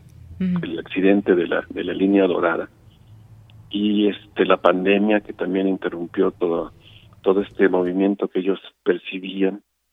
E incluso hay algo más, porque ahora creo que en la zona hay un cablebús, lo que daría una perspectiva distinta, digamos, al oriente si, si lo observamos desde, desde el transporte público, ¿no? Entonces se vuelve una son, historias, digamos, de un, de un tiempo que, que, ya no está, que se perdió en cierta manera, que, se canceló incluso por, por el accidente, por, por la pandemia, por, por la llegada de, de nuevas formas de, de, trasladarse o por nuestra nuestro rechazo ahora a los, los que podemos al, transporte público, que es un medio donde uno puede contagiarse del, del virus, ¿no? el, el, caminar se vuelve como una opción, ¿no? Entonces, eh, el, el, libro pues, este, se vuelve algo fechado, digamos, ¿no? Pero eso también lo hace interesante, por, ser el, el, los cuentos de, de una etapa, digamos, en que la ciudad se movilizaba de esta manera, ¿no? lo que sentían ellos al trasladarse hacia el hacia el plantel este de la Universidad de la, de la Ciudad de México, lo que veían, lo que imaginaban, no el, el, desde el acoso en el, en el transporte a, las mujeres, el, el miedo a los a los ladrones, etcétera, ¿no? De uno de los cuentos mm, se seleccioné un parrafito porque nos hace ver un poco esto de, de lo que había y digamos y la inminencia de lo que pasó. De algún modo se anuncia en el libro el, el, el, el desastre de la línea dorada. Dice uno de los relatos estamos en movimiento nos vamos sin darme cuenta hemos partido y aunque quizás solo recorreremos tres kilómetros hasta la otra estación y luego dos o tres estaciones más, nadie sabe que hemos partido y que al quedar encerrados dentro del tren hay pasajeros que no llevamos nada más que a nosotros mismos.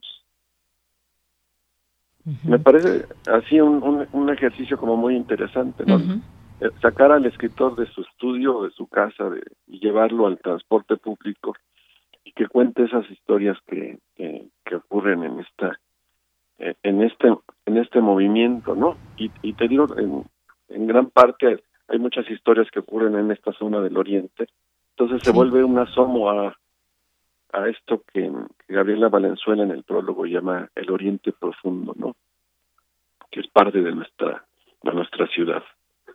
Claro, y además, bueno, pues eh, por esta zona que nos, nos dices del, del, oriente, aunque pues bueno, todas las zonas de, de, la ciudad que también tienen sus particularidades, pero esto, como bien dices, es un, un, libro que se vuelve eh, eh, algo, algo fe, fechado y que además eventualmente se regresará a esa y otras y otras escuelas y las historias seguirán, pero quizás ahora pues con nuevos relatos y la manera de los traslados, quizás aquellos que, viajaban y comían en los vagones del metro, en el metrobús ya no lo querrán hacer, eh, ahora enmarcado por este tema del virus y muchas historias que también estarán por, por contarse, pero que seguramente pues una, una referencia a este, este libro de estos relatos que nos platicas y que hoy nos recomiendas, Alejandro.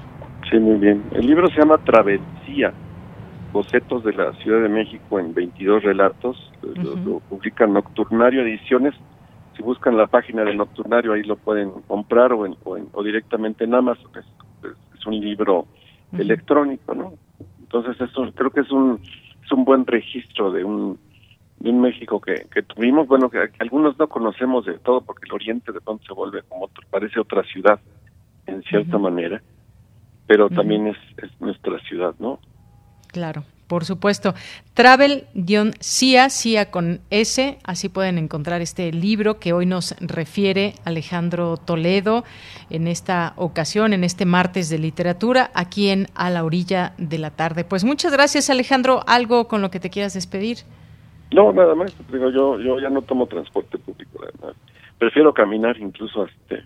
Aunque sean largas y largas distancias, Alejandro los nueve kilómetros que hago, por ejemplo, cuando voy a Ciudad Universitaria, ya, ya los tengo bien, bien manejados. Es cosa de, de ejercitarse. Y, y, todo también que pues se tome el tiempo, más o menos nueve kilómetros caminando, como cuánto es caminando a tu paso, que no sé si sea paso lento, paso rápido. Paso hora y media, más o menos. Como hora y media. No, pues está muy bien porque además caminar es un muy buen ejercicio. Sí, además va uno pensando, va uno viendo cosas, va uno redactando cosas. Pues así es. Muchas gracias Alejandro por compartirnos, compartirnos esta eh, hoy este libro y también compartirnos un poco de esa travesía que haces de esta hora y media cuando vas a Ciudad Universitaria. Aunque bueno, pues si fueras al Oriente sí te tomaría mucho más tiempo, me imagino. Sí, pero bueno, ahora cualquier cosa es mejor que meterse a, esas cajas de los autobuses o del metro, ¿no? Porque yo, yo, me las imagino como como este llenas de bichos, ¿no? Que, que, puede uno contagiarse.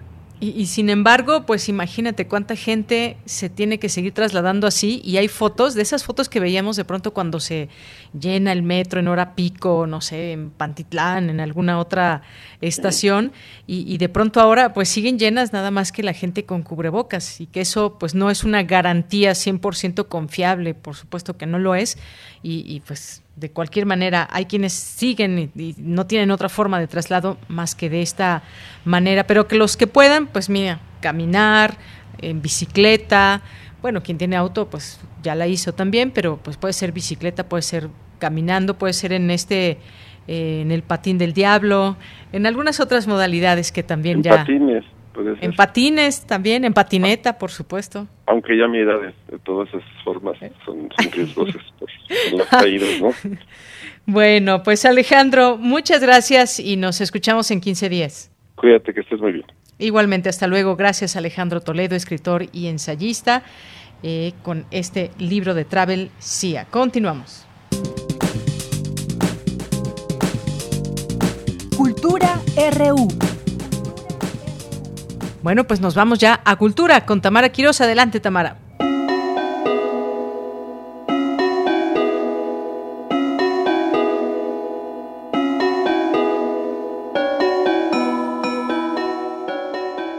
Tal, Deyanira? Es un gusto saludarte y saludar al auditorio de Prisma RU que sigue en sintonía de Radio UNAM. Esta tarde abrimos espacio a la sonoridad y la experimentación de Cabezas de Cera, un grupo integrado por Mauricio y Francisco Sotelo, quienes desde hace más de 15 años han destacado con su propuesta musical vanguardista y es que el jueves 30 de septiembre esta agrupación se presentará en el Teatro de la Ciudad Esperanza Iris para musicalizar el documental México Industrial 1923 de Samuel Malpica Uribe. Para contarnos más detalles, nos enlazamos con Mauricio Sotelo. Estimado Mauricio, cuéntanos qué nos espera en esta presentación que además se realizará en uno de los lugares más maravillosos de la Ciudad de México.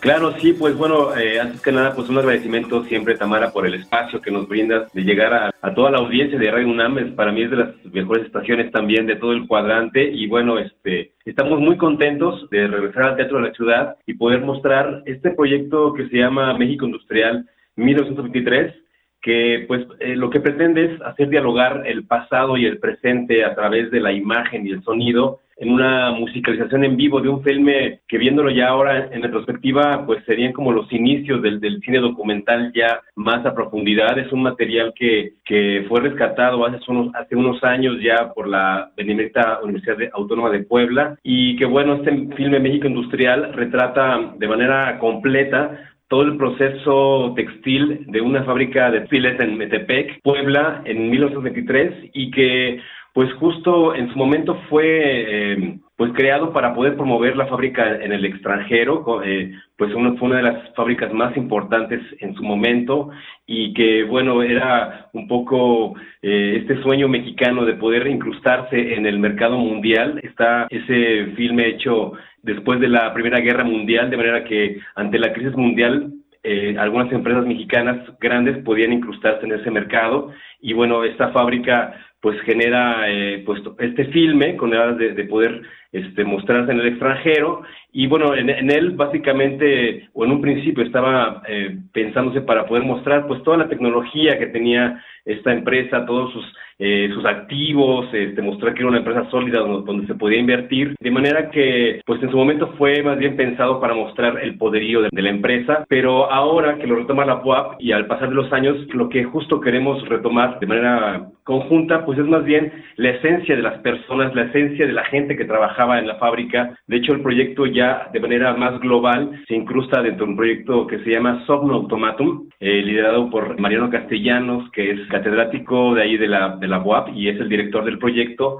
donde justo pues trata de, de hacer visible, ¿no? A través de la difusión de este material, toda una um, carrera sindical que se inició pues justo en esos años y que la fábrica de textiles de Metepec pues fue eh, uno de los eh, primeros grandes conglomerados sindicales, ¿no? Y bueno, en la parte de la música, el objetivo es, pues, como te decía, hacer dialogar el filme, poder traer el pasado al presente y dentro de una perspectiva eh, contemporánea, eh, poder generar nuevas lecturas de este material. A través de la película hacemos un viaje en el tiempo, como lo mencionas Mauricio, traer el pasado al presente, y cómo han trabajado la composición para homologar la imagen y el sonido, qué instrumentos utilizan para dar vida sonora a este filme. Claro, pues este trabajo ha estado dividido como en tres tiempos. Primeramente, el, el proyecto estaba destinado solamente a la musicalización en vivo, de manera que este ejercicio pues nos demandaba primero pues definir una instrumentación, veces de cera siempre se ha caracterizado por la eh, multi, multi-instrumentación, de manera que ahora quisimos hacer una selección que pudiera ser, eh, pues, ¿cómo se puede decir?, empática con las texturas también que se generaban en la, en la, en la fábrica, los tejidos, y decidimos hacer un, una instrumentación electroacústica, donde, por ejemplo, mi hermano Francisco va a tocar la batería electrónica y acústica, un instrumento que inventó él, que se llama Salterio Prisma, que es un instrumento de 40 cuerdas. Eh, también va a utilizar un piano eh, acústico, bueno, un piano, en piano eléctrico, pero con un sonido acústico, un poco tratando de tender un, puente histórico con, con el instrumento que, que originalmente eh, con el que musicalizaban los filmes silentes en, en, su tiempo. Y, y bueno, eh, de mi parte voy a usar eh, un instrumento que se llama Chapman Stick, que es un instrumento de 10 cuerdas que se toca percutiendo con el diapasón y que me permite un rango muy, muy amplio. También voy a incorporar eh, el eh, bicéfono, que es un tambor de cuerda, que es un instrumento que también inventó mi hermano, y ambos vamos a estar utilizando un recurso en vivo, un, un, un, este, un recurso electrónico que se llama Loops, eh, o live looping le llama ahora, le llaman ahora, y que es justo esta máquina que te puede ayudar a grabarte en vivo y reproducir el material y poder generar varias capas de manera que vamos a estar generando un, un tejido sonoro en paralelo y en sincronía con, con, el tejido que se crea en la imagen. Y, y creo que esta, esta el recurso del loop nos permite también eh, manejar como un continuo en, en, la música y que vamos a tratar estar pues jugando eh, eh, un poco con la percepción o la sensación de la música tanto como un, una transición como un estar, puesto que también vamos a, abocarnos a, tratar de, generar ambientes imaginarios de, cómo se generaban en ese tiempo eh, que generaba la fábrica, así que era una fábrica enorme donde eran tan grandes las máquinas que hasta decían los trabajadores que era imposible hablarse uno al otro y generaron, generaron hasta un sistema de señas. de manera que un poco la, pues la música de, de Cabezas de Cera está en este caso un poco jugando entre la parte literal de poder sí describir eh, lo que se ve en la imagen y por otro lado la parte pues más bien más metafórica y que permita pues justo captar eh, no tanto a las máquinas sino a las personas y la esencia de su momento creo que algo que tiene de entrañable este proyecto es pues justo darle la importancia al, obrero al trabajador y que es pues parte fundamental de, de, lo que es nuestro pueblo hoy día también no vaya que será toda una experiencia sensorial Mauricio sobre todo porque Cabezas de Cera se caracteriza por la experimentación sonora y qué mejor que acompañar esa experimentación con el séptimo arte. Mauricio, recuérdanos, ¿dónde y cuándo podremos disfrutar de este trabajo? Claro, pues sí, vamos a tener una única función este jueves 30 de septiembre a las ocho y media de la noche en el Teatro de Ciudad Esperanza Iris, ahí en Donceles 36, en el mero corazón de la ciudad. Como decías, uno de los lugares más hermosos para apreciar artes escénicas. Yo diría que es el más bonito, así, toda la historia. Es un lugar donde también tiene un, un alma muy especial y creo que ahora la presencia de la gente obviamente va a ser todavía más significativo. Este momento. Y bueno, hace rato no acabé de decir las otras dos partes que involucraban el trabajo y una de ellas fue la grabación ya del material en sonido 5.1. Hicimos la mezcla en los estudios Churubusco y, bueno, salió toda una edición de un libro eh, DVD CD editado por la UAP, donde justo pues ya se incorpora la cinematografía, la investigación sociopolítica y en este caso la música. Y bueno, este material les comentamos que va a estar ahí este, disponible para el público que quiera llevarse ese tesoro cinematográfico a su casa y creemos que seguro después de verla van a querer pues ver ese material porque es un material realmente interesante y creo que poco visto eh, en cuanto a imágenes de la postrevolución y lo que involucró pues esa transformación del México eh, pues México campesino al México obrero después de la revolución. Así es, la industrialización. Mauricio, siempre me da mucho gusto que los artistas nos hablen de proyectos como este, interinstitucional y sobre todo de trabajos que están hechos con amor, con mucha pasión, esa pasión que nos has transmitido esta tarde a través de tu voz. De verdad, celebro la labor que realizan. Para finalizar, además de esta presentación, ¿tienen algún otro proyecto en puerta?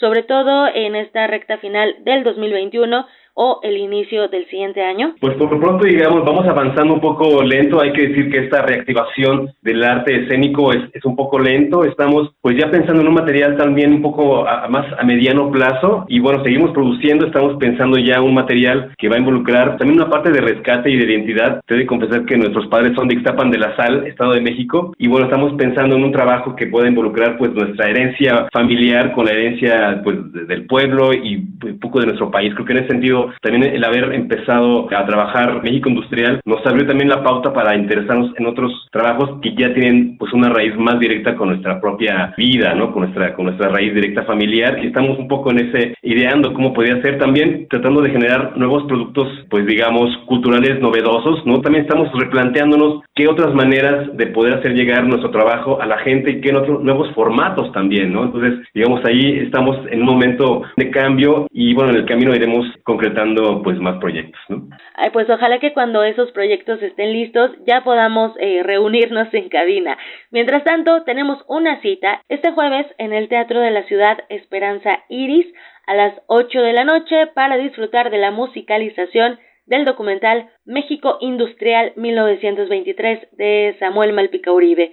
Muchísimas gracias por acompañarnos esta tarde, Mauricio. A ti también, Tamara, muchas gracias. Un abrazo desde aquí y pues ya nos veremos pronto ahí en el Teatro de la Ciudad. Y también un saludo a toda la audiencia de Radio UNAM. Abrazos. Abrazos. Mauricio Sotelo es integrante de la agrupación Cabezas de Cera. Sigan nuestras redes sociodigitales para mayor información. Estamos en Twitter como arroba PrismaRU y yo los leo en arroba Tamara m Que tengan excelente tarde. De Yanira, regreso contigo. Hasta mañana. Gracias Tamara, hasta mañana. Nos tenemos que ir. A nombre de todo el equipo, soy de Yanira Morán. Buenas tardes y buen provecho. Hasta mañana.